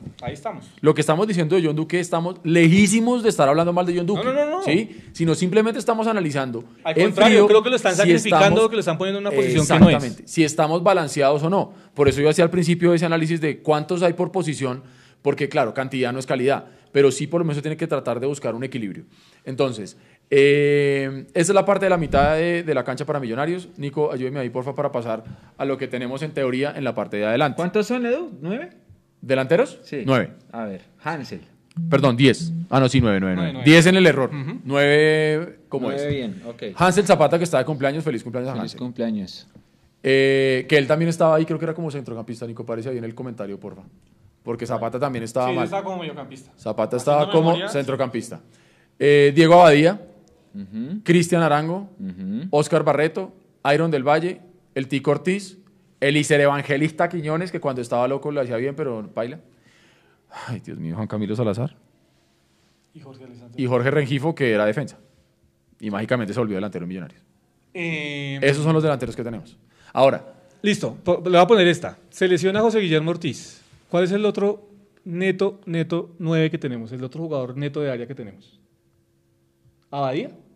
Abadía tiene el peso para echarse el peso que No, tiene. claramente no. lo no, tiene todavía, ¿cierto? claramente no. Entonces no lo podemos poner porque lo que vamos a hacer es quemarlo. ¿Qué Cristian Arango no es neto. A Cristian, de hecho, no lo empezaron es, a meter como falso punta. 9 y le empezó a ir muy bien. De hecho, me gustó Pero cuando no jugó ahí, neto. pero no es neto. Iron del sí Valle, puede si lo poner ponen Iron. en la mitad, Sí. sí, Iron sí. Sí puede poner Iron. Usted puede Y yo poner creo- Iron, pero no es un 9-9. Y yo creo que Iron se está puede viendo cumplir. incómodo es por eso, porque Iron estaba... Ahí se ve como entre él y el Tico se incomodan. Pero bueno, eso es ahí, otro tema. ahí hay un tema porque después del, después del partido la gente empezó ya a buscar nombres, ¿no? Y entre los nombres estaba Iron. A Iron le han dado mucha crítica porque no se está, como decía Eduardo, no está cómodo. Eh, hay una jugada en la que en la que él va y, y como la pelota se va al lateral, como que empuja Sí. al jugador de Jaguares del medio del desespero. Y creo que, que le están dando duro, bueno, a McAllister, McAllister por ser McAllister, Pero hoy en Twitter, y creo que usted lo retuiteó, dijo que era un gran trino, que siempre tiene que haber un chivo expiatorio y que este va a ser McAllister. Sí, al que le van a dar durísimo. No, y ha, sido, y ha, y ha pasado siempre, ¿no? Ah. Siempre ha pasado. Siempre ha habido un jugador al que le cae todo el mundo. Ya le cayeron a Vanguero y Vanguero como ya no está jugando, pues ya no lo pueden joder. Es más, salió una foto No, la pero vez si pasada. estaba molestando que estaba comiendo salchipapas. Además, ¿usted de hecho, la foto... punto hemos llegado. No, y de hecho No. la foto... Sí, no. Pero es que de hecho la foto, la foto es vieja, pero no importa si es vieja o nueva, no, No, pero importa. por eso salen Pero a es pegar porque está comiendo salchipapa el hombre. O sea, no. Es ya. una foto, no se me eche usted lo vio, es una foto donde está Felipe Vanguero, está Santiago Y acá Montoya. nosotros Y la es que comiendo la- chitos. Esa es la Sí. novia de Santiago Montoya, no sé. Entonces resulta que los jugadores no pueden salir a comer. Sí, No, o sea, no, es decir, es que también estamos en unos niveles de... Ya es de- las redes sociales nos están haciendo mucho daño y ya nosotros no podemos volver a decir nada de los chitos entonces, nada. Nada, no podemos volver a comer Nada, chitos. nada, De hecho, por eso es que ahora estamos aguantando hambre y sed. Sí, no. No, no, no, no, no. Dios mío. Bueno, eh, Juan, Camil- Juan Pablo Burgos nos dice que la camiseta del año está en 70. en La del año tienda de pasado, Millonarios. sí, Esa es en el año medio pasado. de los descuentos. Sí, ahí ya se volvió loco este fin de semana y, bueno, botó la casa por la ventana. Eh, Yo, ¿por qué no me enteré, Ala? no, Pues yo me enteré, cuando yo me ya- enteré ah, pero igual sí. no habían fondos. Pues los tenía, digamos que. Un jefe me enseñó: no diga que no tiene plata, diga que la tiene invertida en otra La cosa. tiene invertida en otra cosa. Y sí, yo la tengo en inversiones, que no me dan un carajo como el abono. Pero bueno. Eh, Entonces, esa es la nómina que tiene Millonarios hoy. Como las acciones, es así. Nunca se compraron pensando en que fueran una inversión, sino por ayudar al club y poder decir con orgullo que soy socio de Millonarios Así y no ha servido para nada. Yo hice socia a mi hermana, porque en esa época mi hermana iba a cumplir años y no tenía que regalarle. Y yo dije, pucha, le regalo paquete de acciones a mi hermana. Y a la que hoy en día es mi esposa también le hizo paquete de acciones.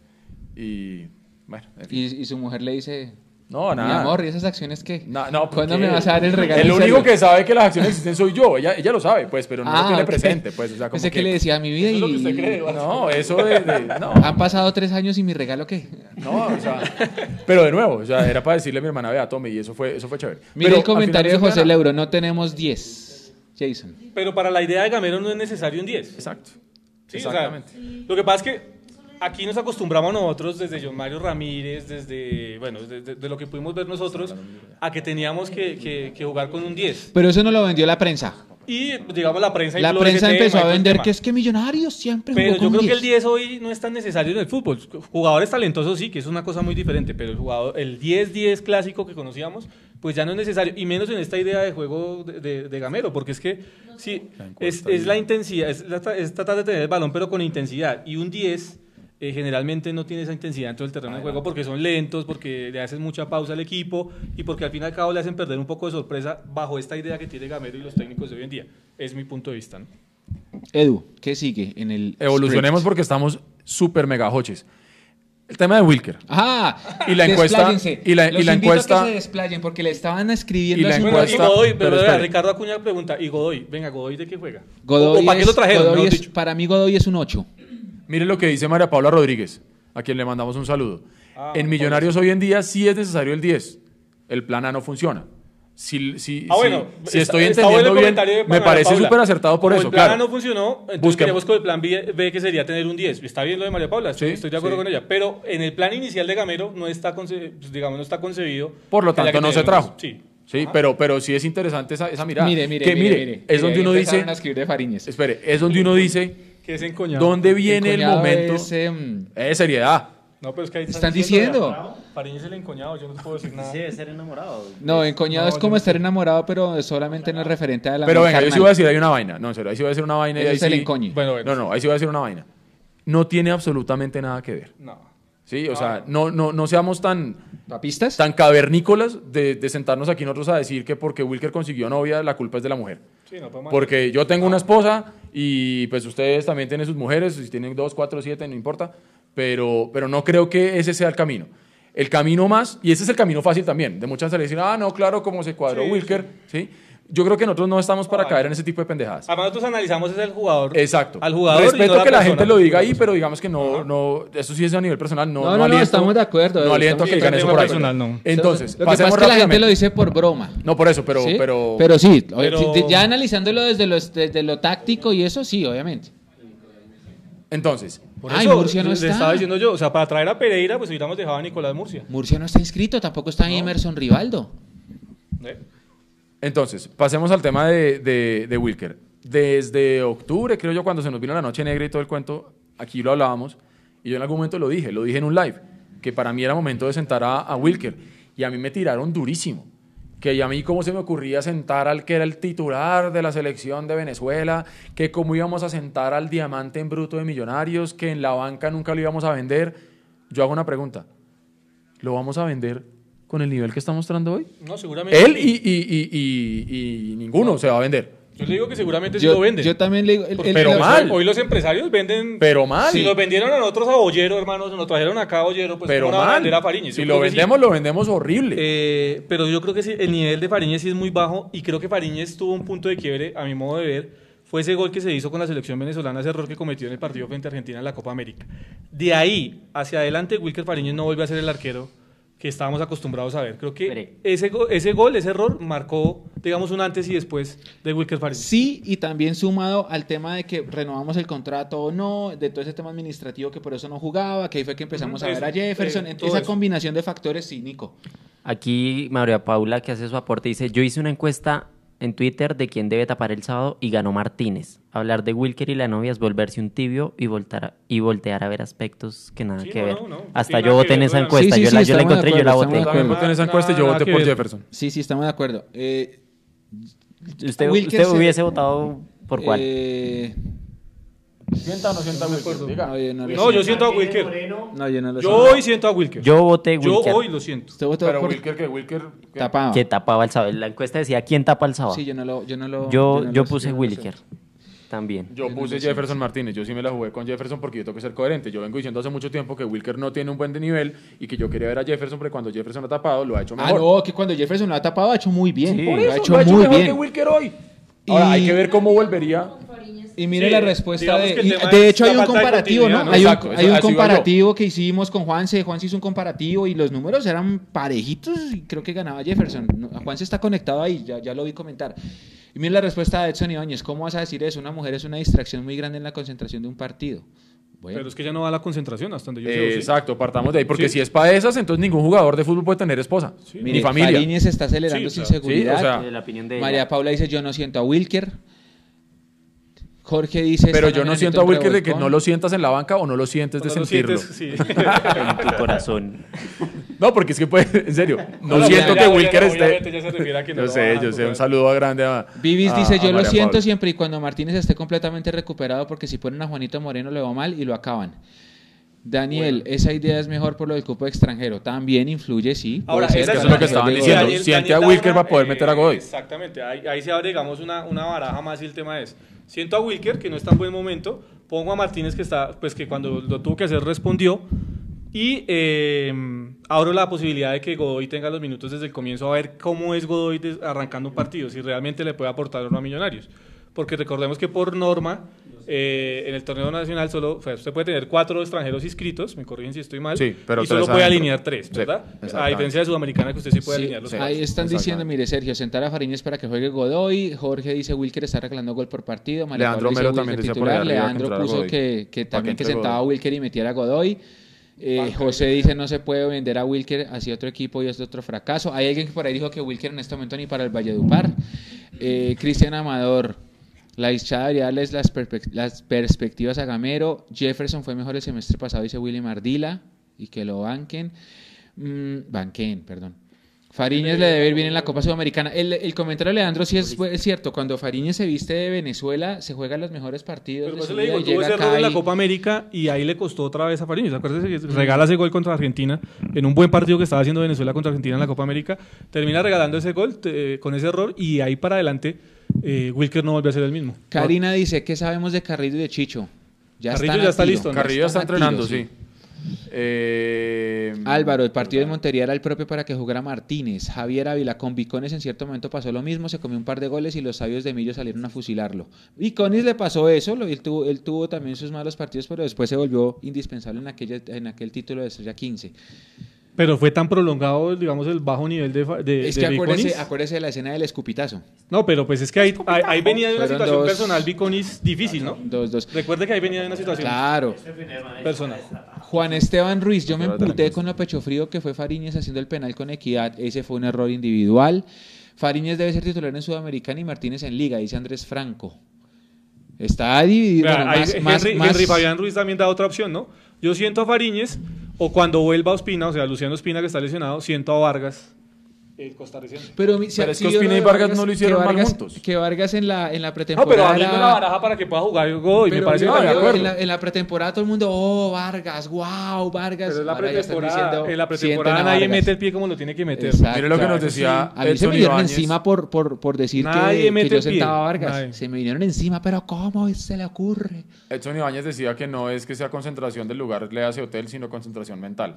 No, pero entonces Eh, nadie pero podría no, tener exacto, familia, sí, o sea, sí, nadie sí. podría tener familia. Nadie podría pues, trabajar. Nosotros hicimos también una encuesta También donde la de- dejamos, la dejamos libre para que la gente opinara en cuanto a cuántos cambios harían ustedes para el fin de semana, si uno, dos o tres, y cuáles eran los cambios. Y hubo muchísima gente que respondió tanto en Twitter como en Facebook, vamos a tratar de, de leer algunos, donde la gente nos propone eh, el 11 para, para jugar. Daniel Posada en Facebook, por ejemplo, decía Martínez, Perlaza Vargas, Paz Román, Duque Pereira Godoy, Zapata, Tico y Arango. Pero Arango no está listo todavía. Eh, mm, Leonardo y Mitola dice Fariñez, Román Banguero, Vargas, Duque, Carrillo, Pereira, Salazar, Macalister, Godoy, Iron de 9. Marino Z dice Fariñez, Román, Ospina, Vargas, Banguero, Duque, Carrillo, Maca, Tico, Iron, Zapata. Y dice, ese cuentico de Carrillo y Ospina lesionados no lo creo. Eh, uy, yo me estoy viendo una serie de televisión buenísima, soy mucho anciano, serie de televisión de Netflix, o sea, Sí, sí, que me recomendó un, un gran amigo. Eh, eh, entren y véanla si les gusta ver, o sea, como producción no es que sea tan buena, pero es chévere. Se llama El Club de Cuervos. Ah, es buena. Sí, está chévere. es buena, sí. Y me acordé porque hice acá ese cuentico de Carrillo y Ospina. Sí, sí. No lo creo porque es que en una parte de la serie un, un, eh, un, ¿qué? un representante de estos, un manager, coge a tres jugadores referentes y me los va a llevar para no sé dónde y no vuelven a jugar nunca más. María Paula dice que ella respondió que ningún cambio y mire lo que dice Juan Leonardo Morales. En el 2018 Wilker también regalaba gol por partido y perdíamos también puntos por él. Yo me acuerdo un partido, creo que es con Alianza con Jaguares, que él hace un penal de último Ahora, minuto y no lo empatan. Wilker, Obviamente también nos salvó de unas... olvidó las atajadas, la- yo, yo la verdad no tengo un recuerdo de, de lo que pasó con Nacional, más allá de que pues, después vimos que la jugada estaba anulada y demás, pero las tres atajadas de No, de Wilker acuerdo, sería- de O sea, acuerdo. tampoco podemos ser injustos. Lo que pasa es que hoy sí creo que Wilker está en un muy bajo nivel, que no tiene la confianza necesaria y que sí sería bueno probar con Martínez, pues primero para ver cómo está Martínez, para ver si nos da ¿Cómo de vuelve la lesión? Ujú. Y segundo, para eh, darle la posibilidad al paraguayo de que tenga más minutos. Hay Sí. una cosa importante también que dice ahí María Paula. Ah, sí, es por la camiseta rosa. Si Godoy fuese la solución, ya habría tenido más minutos, O sea, claramente. yo, yo sé que esto no es eh, Hasta válido, eso, hasta pero Wilker tapó con la camisa rosada los tres primeros partidos y no ganamos. Y fuimos a Montería a jugar de rosado y perdimos 4 a 1. Entonces ya la gente también está diciendo que la camiseta No, rosada pero es eso, eso es querer, mire hermano, le voy a decir así de frente. Es como si el esposo llega a la casa y encuentra a la esposa con otro en el sofá y vende el sofá. ¿No se puede vender el sofá? Yo también lo vendo. Pues también me separo, pero el sofá queda untado. Yo lo vendo, ¿sí o no? Yo me separo, pero también vendo el sofá. ¿No? O sea, Eduardo, ¿a, esto, ¿a esto me invitaron? No, no, no. ¿usted qué opina? No, no, no. No, no, yo no opino de eso, nada. No, yo también, yo me no, retiro ya. ¿cómo se le ocurre? Terminen el programa ustedes. Está María Paula conectada, no, no, usted cómo, no, no. No, en serio. O sea, hay que atacar de la raíz, pero también los Siguiente puntos, punto, los puntos focales. No, ya, yo me retiro. No, en serio. Y mucha gente sí está diciendo, ¿se acuerda de la camiseta negra del 2013 que todo el mundo O también sea, le dio usted palo? ganó, usted le ganó, con esa frase le ganó a Vicky Dávila hoy, ¿no? o sea, lo de inepto, mechudo. ¿Usted no se acuerda? Archivaldo, Archibaldo, Tarzán. O sea, ¿Se acuerda? está borrado con su frase. ¿Se acuerda de esa camiseta negra del 2013 que era divina, divina y que siempre perdíamos? La negra con... Que se parece mucho a la ¿Qué que usó Wilker. Con azul, sí, que tenía azulitos, Esa, pisos azules. esa camisa quedó vetada porque, porque no sí, no, no, no recuerde, no recuerde eso. Entonces la gente ya está diciendo lo mismo de la, de la camisa rosada. Venga, eh, Sí, pero se habló también, se habló también en la semana, lo pusimos en Twitter Yo nosotros. vendo hasta la casa. ¿ve? Que es normal. Bueno, dele. Siga. Qué ordinario. Es normal. No, que Uno no puede probar un punto aquí, Ajá, Ale. Gabriela Qué cosa tan brava. Dele, dele. Se habló entre semana también después de ese tétrico resultado. eh, pusimos en el Twitter de Mundo Millos que Millonarios había completado 11 partidos sin ganar por liga y que eso solamente lo estaba igualando a aquel Kinder de Cortés en el 2004. Entonces nos dimos a la tarea de revisar y buscar numeritos de por allá del 2004 para ver cómo se veía ese equipo en ese momento, el Kinder de Cortés. Entonces estamos para revisar primero los, eh, los números que dejó esa apertura del 2004. Millonarios terminó el apertura décimo con 26 puntos, obviamente quedó eliminado. Solamente ganó 7 partidos de los 18 que jugó, empató 5 y perdió 6. Terminó con una diferencia de más 1. El primero, el primer equipo en esa apertura fue el que se fue a la B, que eh, cerró con 37 puntos, pero al final quedó tercero en el cuadrangular y, y grave. Ahora, eran es- 18 equipos, ¿no? Sí, sí, sí. Exactamente, Ese fue, a eso- ese fue a el eso voy yo récord, más ese adelante. fue el récord de torneos cortos con 18 equipos, lo hizo ese equipo el América. Pero en, en el clausura En 2004. el, sí. Porque Sí, en, sí, el, sí, en, sí, el- sí. en la apertura, que es el que estamos hablando, hizo 37. El campeón al final fue el, el Deportivo Independiente de Medellín, que le ganó la final al, al Verde de allá 2-1 en el global. En el clausura, que es ahí cuando sí se ve realmente en el impacto en números de lo que se llamó el Kinder de Cortés, Millonarios terminó decimoséptimo, o sea, penúltimo. Sí. Porque como bien anotaba Jason, se jugaban con 18 equipos. Terminamos decimoséptimo, eliminados obviamente, hicimos solamente 13 puntos. ¿Producto de qué? Tres victorias, cuatro empates, perdimos 11 partidos y terminamos con- en menos 15. El primero de ese clausura, como bien anota Mechu, fue el que se fue a la B, que quedó, cerró con 42 puntos, pero tampoco le sirvió de nada, porque quedó segundo en su cuadrangular, pasó el equipo verde allá de, de- de. Antioquia, y al final el campeón fue Junior, que le ganó la final a ese verde por... por Que esa fue la Ah, final, la esa fue la final. final donde Junior tuvo que jugar con la camiseta de, entre- de calentamiento porque les, les robaron, se les perdieron las- los uniformes. Ah, qué buen dato. y eh, Junior le había ganado holgadamente en, en 3 a Barranquilla, 0. creo que 3-0, 3 y al 0. final quedó 5-2 esa final de 5-2, Medellín. y se hicieron gol en el último Riboneto, minuto. me acuerdo que Riboneto sí, hizo sí. el gol en el último minuto para que se fueran a los penales. Bueno, si se dan póngale- cuenta, los números son tétricos de ese Kinder de Cortés. Póngale cuidado. Millonarios Tuluá. En Tuluá 1-0. Eso fue el primero de agosto. El, 8, el 7 de agosto, perdón, sábado en la noche contra el Medellín, quedamos 1-1 y lo perdimos en el escritorio, 3-0. Eh, Once Caldas, 4-0 de visitante. Ujú. Después Huila, 3-0 de local. Qué vergüenza. Después Santa Fe, 4-1 perdimos, que hizo eh, Sí, Preciado no, el gol no, 100. no, sí, no, ya. Después fuimos a Barranquilla, perdimos con Junior. Después, perdón, perdimos con Junior acá, autogol de Iván López. Después fuimos a Armenia, perdimos 2-1. Después empatamos con Chico 2-2. Después empatamos 1-1 con Santa Fe, gol de Pepe Moreno. Después empatamos en Pasto 0-0. Empatamos con Nacional 1-1. Y ahí se acaba la racha, ahí están los 11. Después le ganamos al Pereira y ahí deja Cortés el equipo y asume Dragan Viranovich.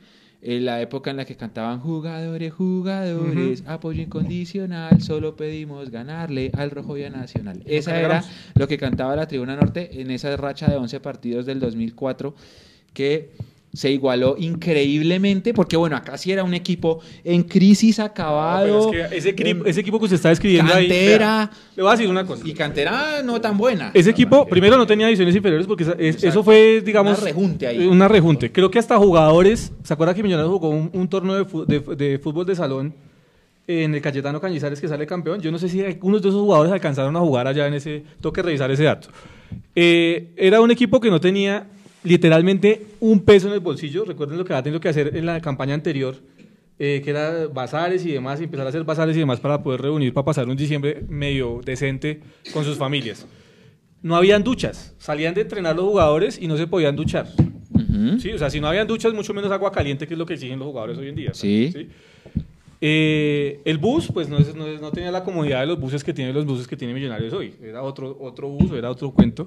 Sí. Y no se entrenaba con la comodidad que se entrena hoy, sino que se entrenaba con serias dificultades en canchas que tenían unos huecos, usted lo sabe, Mecho, cuando fuimos a la, a la finca en varias ocasiones, de hasta 30 centímetros eh, dentro de la cancha donde, donde entrenaban Millonarios. Era un Millonarios completamente diferente. Uno dice. Eh, sí, no, pues no había, no, había, primero no había gimnasio para que hicieran gimnasio, obviamente no había nutricionista, no estaba... No, era Herbalife, todo muy no estaba- diferente. era todo muy diferente. Este Se equipo, acababa digamos- de ir Pelufo porque no había plata. Cortés asumió casi que le dijeron, venga, salve aquí la patria Salve la usted. patria, sí. Las épocas del arroz con huevo que dice Esteban. Era todo, todo Era tristeza. todo era completo. O sea, tristeza. el equipo no, no se alojaba en el hotel que se aloja ahora, sino se alojaba ahí una cuadrita más arriba, en un hotel pues mucho más, eh, digamos, eh, recatado, por así decirlo. Y, y, sabe, no, no eran las comodidades que tienen hoy. Por eso yo digo, eh, y algún día yo puse un trino y dije, de millonarios se han ido los que no se tienen que ir. Se fue Pinto, muchos dicen que por mal manejo, bueno, lo que sabemos la historia de Pinto siempre. Yo tengo otra versión, seguiré creyendo esa versión porque fue la que yo conocí de primera mano. Eh, y algunos que, que realmente no han entregado todo por millonarios siguen ahí y siguen calladitos y siguen como el lobo disfrazado de oveja, ¿no? Ahí calladitos, calladitos, calladitos y van a seguir cobrando y van a seguir estando en millonarios y simplemente, eh, pues los hinchas, nosotros los hinchas somos los que terminamos sufriendo lo que está pasando. El hincha termina siempre pagando la- las culpas. Pero la comparación es durísima. es Durísima. Sí, es muy fuerte. Julián Fino nos pregunta, y creo que en la pregunta que usted nos hace, Julián, usted mismo se responde. ¿Por qué le ponen a los innombrables con 3X? Porque son innombrables. Exactamente. Gracias. Eh, pasemos rápidamente porque estamos muy hoches. Eh, tenemos también por ahí el arranque de Gamero con otros equipos. Para los Juanse- que preguntaban. Juanse Gómez preparó eso. eh, y es interesante que revisemos rápidamente cómo arrancó Juanse Gómez, eh, Gamero. Eh, Juanse, que cómo arrancó Juanse, la- la eh, por favor, conéctese. Eh, ¿Cómo arrancó Gamero? Ya lo estamos viendo eh, en la pantalla. ¿Cierto, Nico? Sí, sí, ya está en pantalla. Pero para usted no. Ah, ¿y entonces cómo hacemos? Ya le Pero no, aquí está.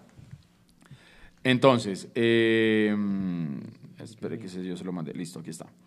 Entonces, Gamero, Con Chico, ¿no? Con Chico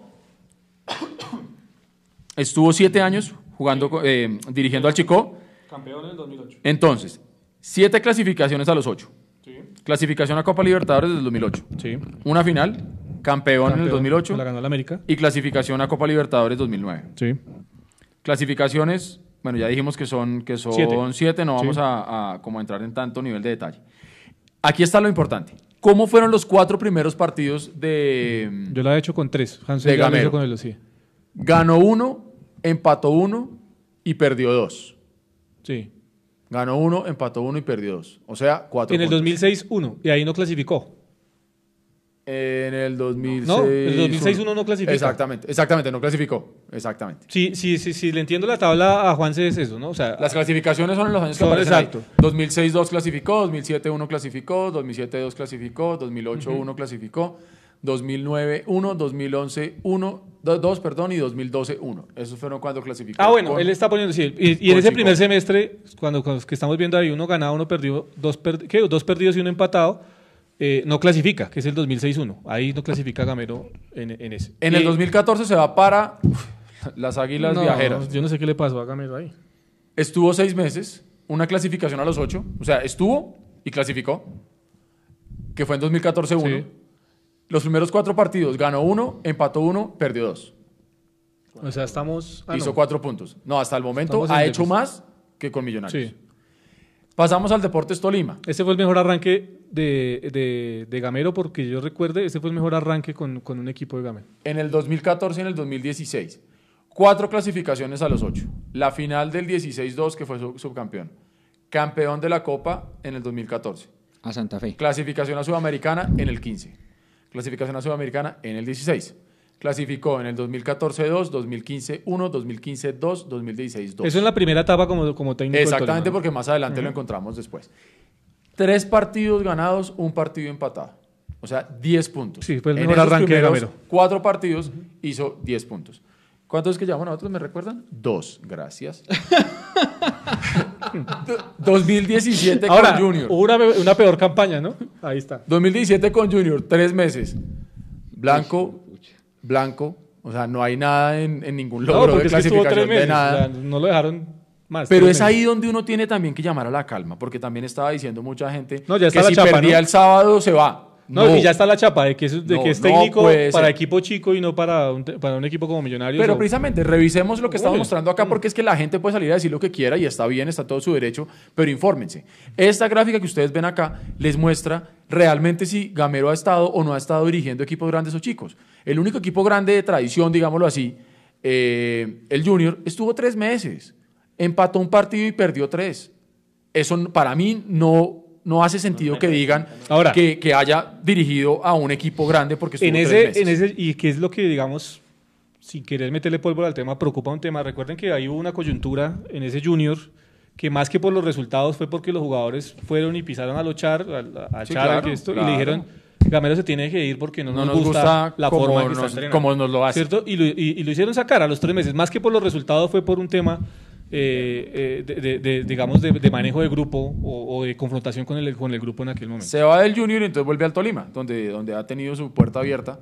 Y, y esperaría que en este momento estén súper contentos con Hernán Torres y que no empiecen a llamar a Gamero y decirle, venga, véngase para acá que nadie lo va a joder. Y vuelve al Tolima y lo clasifica en todos los campeonatos que jugó con el Tolima en la segunda etapa. Exactamente. Cinco clasificaciones a los ocho. Campeón 2018-1. Clasificación a Copa Libertadores 2019. Clasificó en 2017-2, 2018-1, 18-2, 19-1, 19-2. En los cuatro primeros partidos, ganó un partido, empató uno y perdió dos. Hizo cuatro puntos. Entonces, a todas luces, eh, pues sí, el, el inicio de estos cuatro primeros partidos de Gamero con Millonarios es el peor de todos, sacando obviamente Sacando el asunto Junior. del Junior, que pues ya dijimos que no resiste mucho análisis. Esto para la gente que estaba preguntando cómo ha empezado Gamero en otros equipos. Pasemos rápido porque, porque mm, en serio estamos hoches. Ya hay que pensar en Chico, lo estábamos hablando. Próximo partido 15 de febrero, el sábado, a las 6 y 10 de la tarde, va por el canal pago Win Más.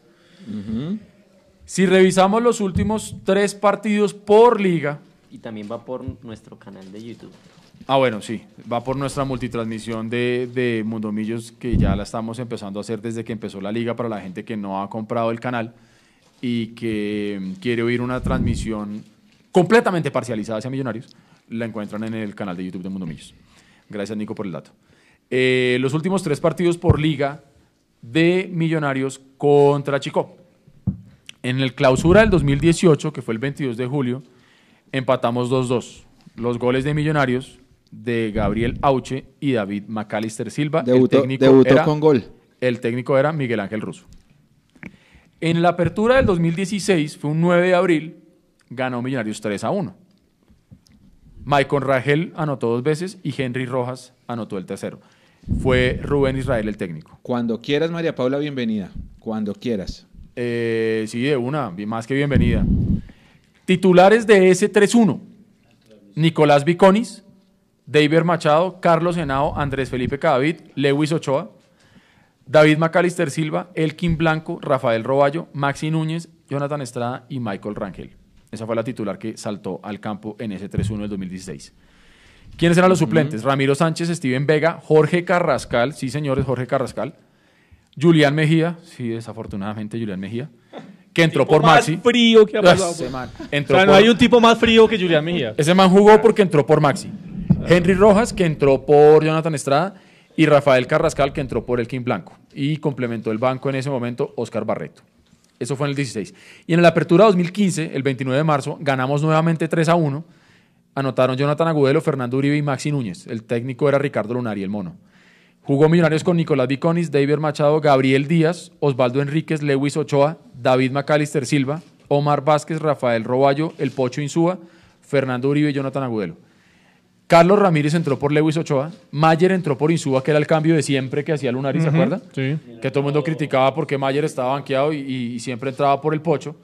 Y entró al final también Maxi Núñez por Omar Vázquez. Esos fueron los últimos partidos por liga, porque hay un pasado reciente, mucho más nuevo, que eh, fue cuando jugamos por la Copa Colombia. Jugamos en Tunja el 29 de agosto del 2018. Ese ya era el partido de vuelta. Eh, ganó Millonarios 2 a 0. Goles de Roberto Velar y César Carrillo cuando el técnico era ruso. Ahí jugamos con Fariñez, con Vanguero, con Cadavid, con Daniel Figueroa, con Andrés Felipe Román, con Maca, con el Carachito, con César Carrillo, Elícer Quiñones, Oscar Barreto y Roberto Velar. Entró Han Eiler por Cadavid, Gabriel Auche por Carrillo y Steven Vega por Andrés Felipe Román. Ese es el más, más reciente de todos. Y se había jugado antes de ese el partido de ida por Copa el 22 de agosto en Bogotá. Ganamos 2 a 0. Los goles los hizo Jair Palacios y Juan Camilo Salazar. Ese es como de no creer esos dos, ¿no? Jair Palacios y Juan Camilo Salazar. Eh, tapó Ramiro Sánchez. Jugó Omar Bertel, Andrés Cadavid, Matías de los Santos, Jair Palacios, Maca, Carachito, Henry Rojas, Juan Camilo Salazar, Auche y Roberto Velar. Jugó Cristian Marrugo por Henry Rojas, Iron del Valle entró por Auche y Oscar Barreto entró por Juan Camilo Salazar. Esos son los últimos partidos que hemos jugado con Chico. Pero como la vez pasada también vimos los últimos partidos contra Jaguares y veíamos que habíamos remontado los últimos dos y no pasaba nada, pues ya esto realmente se vuelve como, como que el papel lo aguanta todo. Cuando Maca empata el 1-1 en, Montería, yo dije, uy, tercer partido consecutivo que vamos a remontar y ganamos 2 Todo el mundo pensó que íbamos a remontar. Y viejo, yo no pensé que Todo fuera el 4-1. mundo y nadie se imaginó que en el segundo tiempo nos fueran a pasar por encima de esa manera.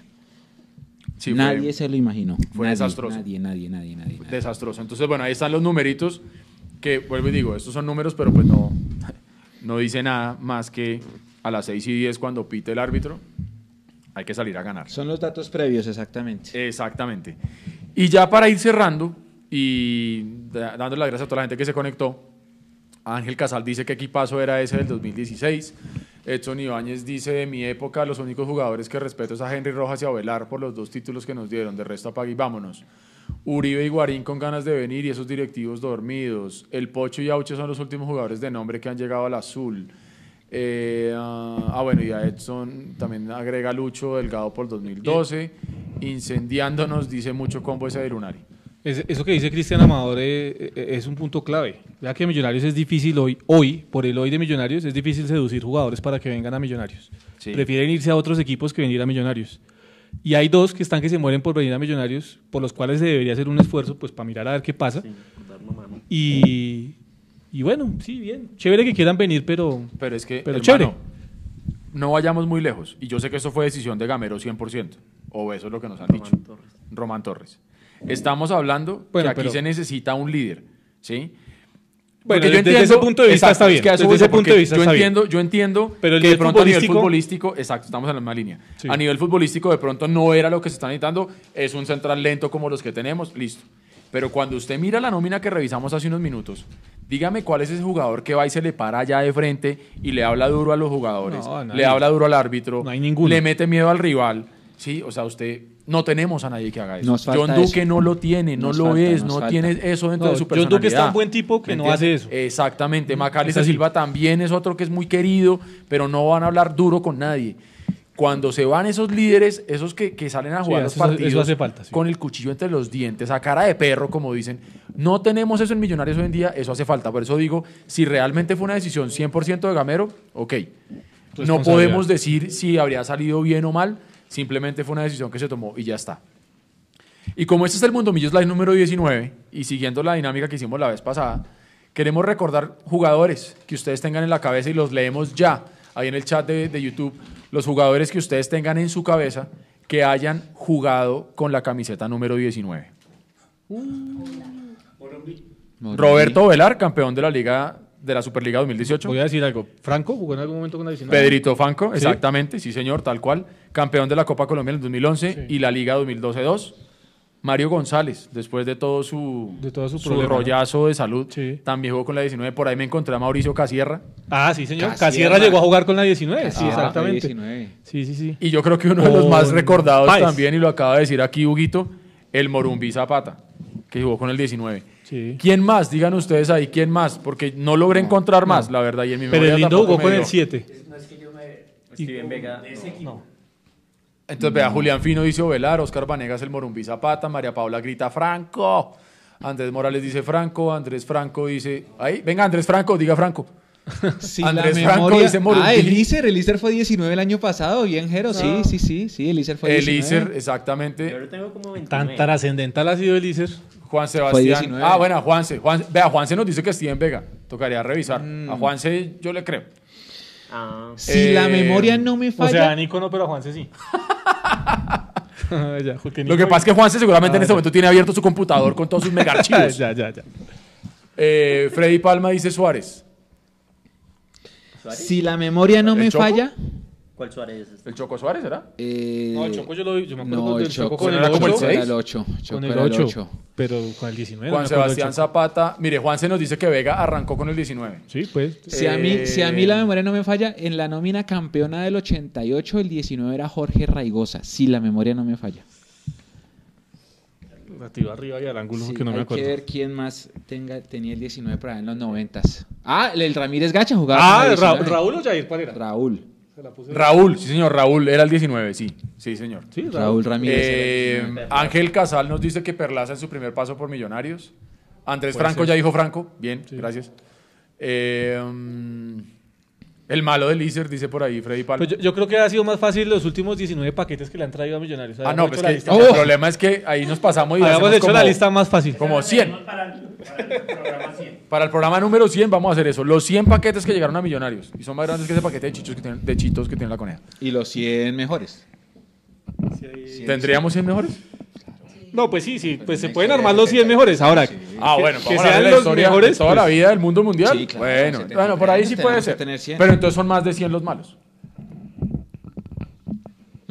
Uh, total. Claro, porque llevamos como 30 años En la B, Sí, güey. claro. Sí, no, total. Entonces, eh, se nos hizo largo el programa, pero estuvo muy interesante, muy, muy chévere. Son las 10 de la noche, 3 minutos. A la gente que nos va a oír mañana eh, por Spotify y por eh, Apple Podcast, pásense por ahí. Eh, también, obviamente, lo encuentran en diferido por YouTube. Mire, comienzo Marcelo Tejera. Ah, pero ese es el de los que... De los ya. 100, de los 100, de los 100. De los 100. Sí, bueno, vamos a construir ese. Todavía faltan un montón de programas para llegar a los 100, pero podemos ir construyendo eso con. Eh, ¿cuál con será el todos brasileño? nuestros- Eh, con ¿Wesley? todos nuestros amigos. Puede ser Wesley. Wesley. puede el ser- brasileño que trajeron entre Puede los ser, 100. ¿se acuerda sí. ese de Nilsson que Uy, vino en el sí. 2008? No, pero Denilson era mejor que Wesley. Sí, sí, sí. sí. Vea, Andrés Rodri nos saluda y se despide. Siempre está Wesley conectado. Fue muy pecho frío, Wesley. Wesley. Hola y chao. Chao, Andrés. Ah, vea, Wilmer Cabrera era el 19 en el 88. En el 98. En el Cuando 98. viene con, con el, Uy, con el 98, Zuriaga no veo y que el técnico era Maturana, ¿no? Aldemar. García. Hernán Bollero, ¿será que Hernán Bollero, pero No. puede ser de los que hace parte del, del 100. Sí, Jerónimo, Ma- Mario González Ah, también lo, lo nombramos, sí señor. El niño. El niño. Venga, ¿a ustedes les parecía malo en Bami? No, No, yo era Team en Bami. yo era también soldado en Bami. Yo era Team en Bami, en serio. Ya hemos hablado de Esa la tenía Sí. clarito. Pin. Tranquilo, le Se cambiaba de perfilaba, frente giraba y chao, tome, listo, y chao, listo. clarito. Fácil, No, sí. mira, ahí sí tiraron nombres, vea. Así de que sí era más Gutiérrez, fácil que los- Carlos los- los López, 19 paquetes. El niño, Bollero. No, es que sí es para eso. Enzo Gutiérrez. Sí, sí, sí, sí es para eso, pero... Pero bueno, Juan Sebastián Zapata dice, siempre es bueno Matías escucharlos y hablar de fútbol. O Velar el arquero, así perverso. Pero había otro, Irigoyen, ¿se acuerda? Ese era Irigoyen con H. Que estaba Sí, cumpliendo no. años hoy también. Siempre es bueno escucharlos sí hablar de fútbol. cosas malas, ¿no? Siempre que necesiten algo, cuenten conmigo. Siempre y cuando quieran, los invito a casa y hacen el programa desde mi casa. Yo me acuerdo. ese Juan Sebastián partido. Zapata, gracias por la invitación, hermano. Perdemos un partido contra la suplencia del Huila en techo y Ovelar se hace dos goles, pero tremendos. Mire, Jerónimo dice soldados de Modeste. es que en jugó en el PSG. Oiga, y hablando de, de- de africanos, ¿sí vio lo de Adebayor? Ah, viene para la Olimpia. Sí, pero lo, lo- Sí, ya. Ya, ya, hoy salió Ya, Adebayor ya. ahí chapuceando el español, que ya voy para Asunción. Habían dicho que sí, que si conseguían no sé cuántos socios 20.000. lo fichaban. 20 Se mil. movieron. Estam- Estamos en tiempo de adición, movieron. ¿cierto? Sí, sí, sí. No, es que, es lo que pasa es que el técnico comenzó tarde hoy, entonces tocó alargar un poquito. Sí, sí, sí, pero no, esta es la última parte del, del, del programa que se llama Tiempo de de Edición. Ovelar, ¿cuál- ah, el, oh, sí, el primo de Ovelar, ¿cuál era? ¿cómo se llamaba? Cristian. Ovelar. Cristian, Cristian Ovelar. No, un penalti en Río Negro. Sí, Cristian Y ese día perdimos 2 a 1. Joner Toro. Uy, sí, sí, Toro, qué pecadito. Julián, Ibarrola. Lo trajeron y ni jugó Burtoboy, no, pero Burtoboy jugó fue en Santa Fe, si no estoy mal. Sí, se lo que dice Ángel. Kazán. En Bami, eh, en Bami jugaba lo fácil, más rendidor que muchos. Sí, pues, era, es que era la base de Millonarios. Recibía, se giraba y tocaba. Listo, ya, chao. En Bami. Y recuperaba cuando, cuando no tenía que usar la velocidad, recuperaba. Les hago la siguiente pregunta. ¿Has visto un sector de la hinchada pide qué? Banca para... Bueno, no, no leo más. El nigeriano que probó en Millonarios, ¿cómo se llamaba? Un nigeriano que probó en Millonarios. Un nigeriano. No me suena. No, Wilson Carpintero hizo goles. ¿no? Pues Sí, crack, pájaro pero, pero carpintero ahí le metió. Sí, eh, Por ahí alguien goles. estaba diciendo a Juan Sebastián Zapata, les hago la siguiente pregunta. Eh, ah, no, era esa. No, pero alguien más estaba diciendo, alguien por ahí arriba, Wilker Fariñez. ¿usted nacionalizar a? Wilker ¿Un poco cerrado, Fariñez. Pero no entiendo. Ah, ¿nacionalizarlo? ¿Es Sí, lo pa' que- No. Pero pues, bueno. Hubo un dilema con eso de Jaguares, ¿no? Que tenían cuatro jugadores y que después. Pero, y- pero sí, pero es colombo venezolano. Sí, Andy Polo era malo, pero como- Andy Polo resultó bien vendido después. Palo bien vendido. Carlos Ramírez. Uf. No, no, no. Pues Millonarios. Andrés Morales dice que si entre los 10 puede ir Lillo. Es que a mí Lillo no me parece mal técnico. Uy, no. Y Y, si los, usted- y los y si jugadores usted- todos son contentos con Lillo. Si usted le pregunta a los jugadores que estuvo, usted o usted oye hablar a Fabián Vargas de, de Lillo, moja cuco, weón. Sí, Martín no. García, oh, Andy Polo, qué decepción le tenía fe. le da. Bollero crack. No le ha dado en ningún lado, no ha sido lado. campeón en ningún lado. Porque para que el hombre sea muy bueno eh, a la hora de, de transmitirle a los jugadores las cosas, los conceptos, pero ya para la hora de dirigir no, no tiene esa No capacidad. le da, no Uy, le da. Callafa y Lavallén. Uy, se no, la- ¿quién era más malo, Callafa o, la, o Lavallén? Callafa. Sí, Callafa. No, sí, sí, sí, Callafa era más malo.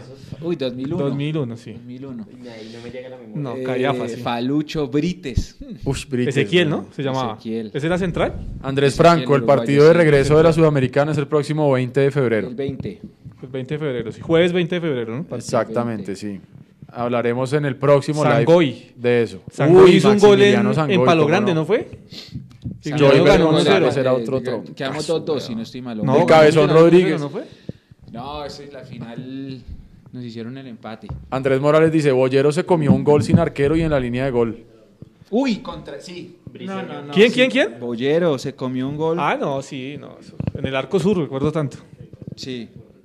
El día que empatamos un 1 contra el Quindío, Sí, que Bollero se comió unos 70 goles, dice Julián Fino. Sí, sí. Vivi Sincapié dice que va a Atlanta. Fade Will, dice Juan Sebastián Gómez. David Juanse. Gastón Sangoy. Sí. Gastón Sangoy. Bueno, no, pues si se dan cuenta, Will, no. frío. Vivi Sincapié dice Moreno, me imagino que debe de referirse al central, a José Luis, ¿es que se llama? Robinson Aponzá. Sí, acá. A Ponzá. Insisto, casamos a Fariñez con la novia colombiana y juegan los ticos y Godoy, dice Juan Patiño.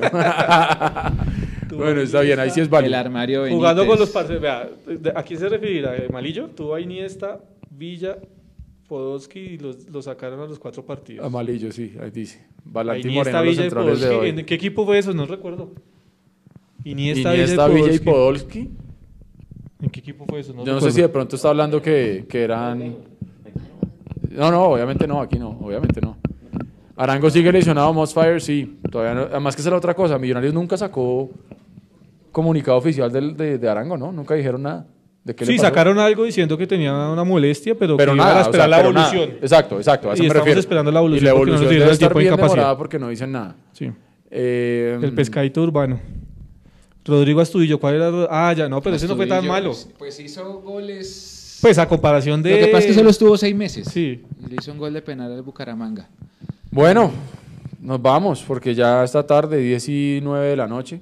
Ah, vea, que en el Bissell Kobe, Japón. Ah, pero es que ya lo estuvo Ah, ¿en también. Japón, pon? Ah, no, pero ya, bueno, hace no. poquito. Sí, no. Pero bueno, bueno, nada, nos vamos, nos despedimos, les agradecemos infinitamente a toda la gente que se conectó a través de YouTube y de Twitter, a los que alcanzamos a leer, a los que no, mil disculpas, pero tratamos de leerlos a todos. Tiburón Romero que se marcó. Eh, Inestrosa por ahí también están hablando. Yo Inestrosa. Así que bueno, muchas gracias por conectarse a este Mundo Millos Live número 19. De mi parte, simplemente esperar que este sábado se nos dé con buenas formas o sin buenas formas, jugando bien, mal o regular. Desafortunadamente tengo que decir que hay que ganar como sea. No me gustaría tener que decirlo así. Millonarios no debería tener que ganar así. Pero si no ganamos el fin de semana, la cosa se va a poner muy, muy complicada. Y yo creo que ya hay completamente hipotecada la, la clasificación, si es que no la tenemos ya. Entonces, eh, buena onda, buena energía para todos los que les quedan esta semana. Un saludo grande, un abrazo y de mi parte eso sería todo, muchachos. Sí, a todos muchísimas gracias por un nuevo live y nos vemos el sábado. Ojalá Ojalá. la primera victoria del, del semestre. Decía que, que el partido, la transmisión del partido que no la bajaron por derechos de autor.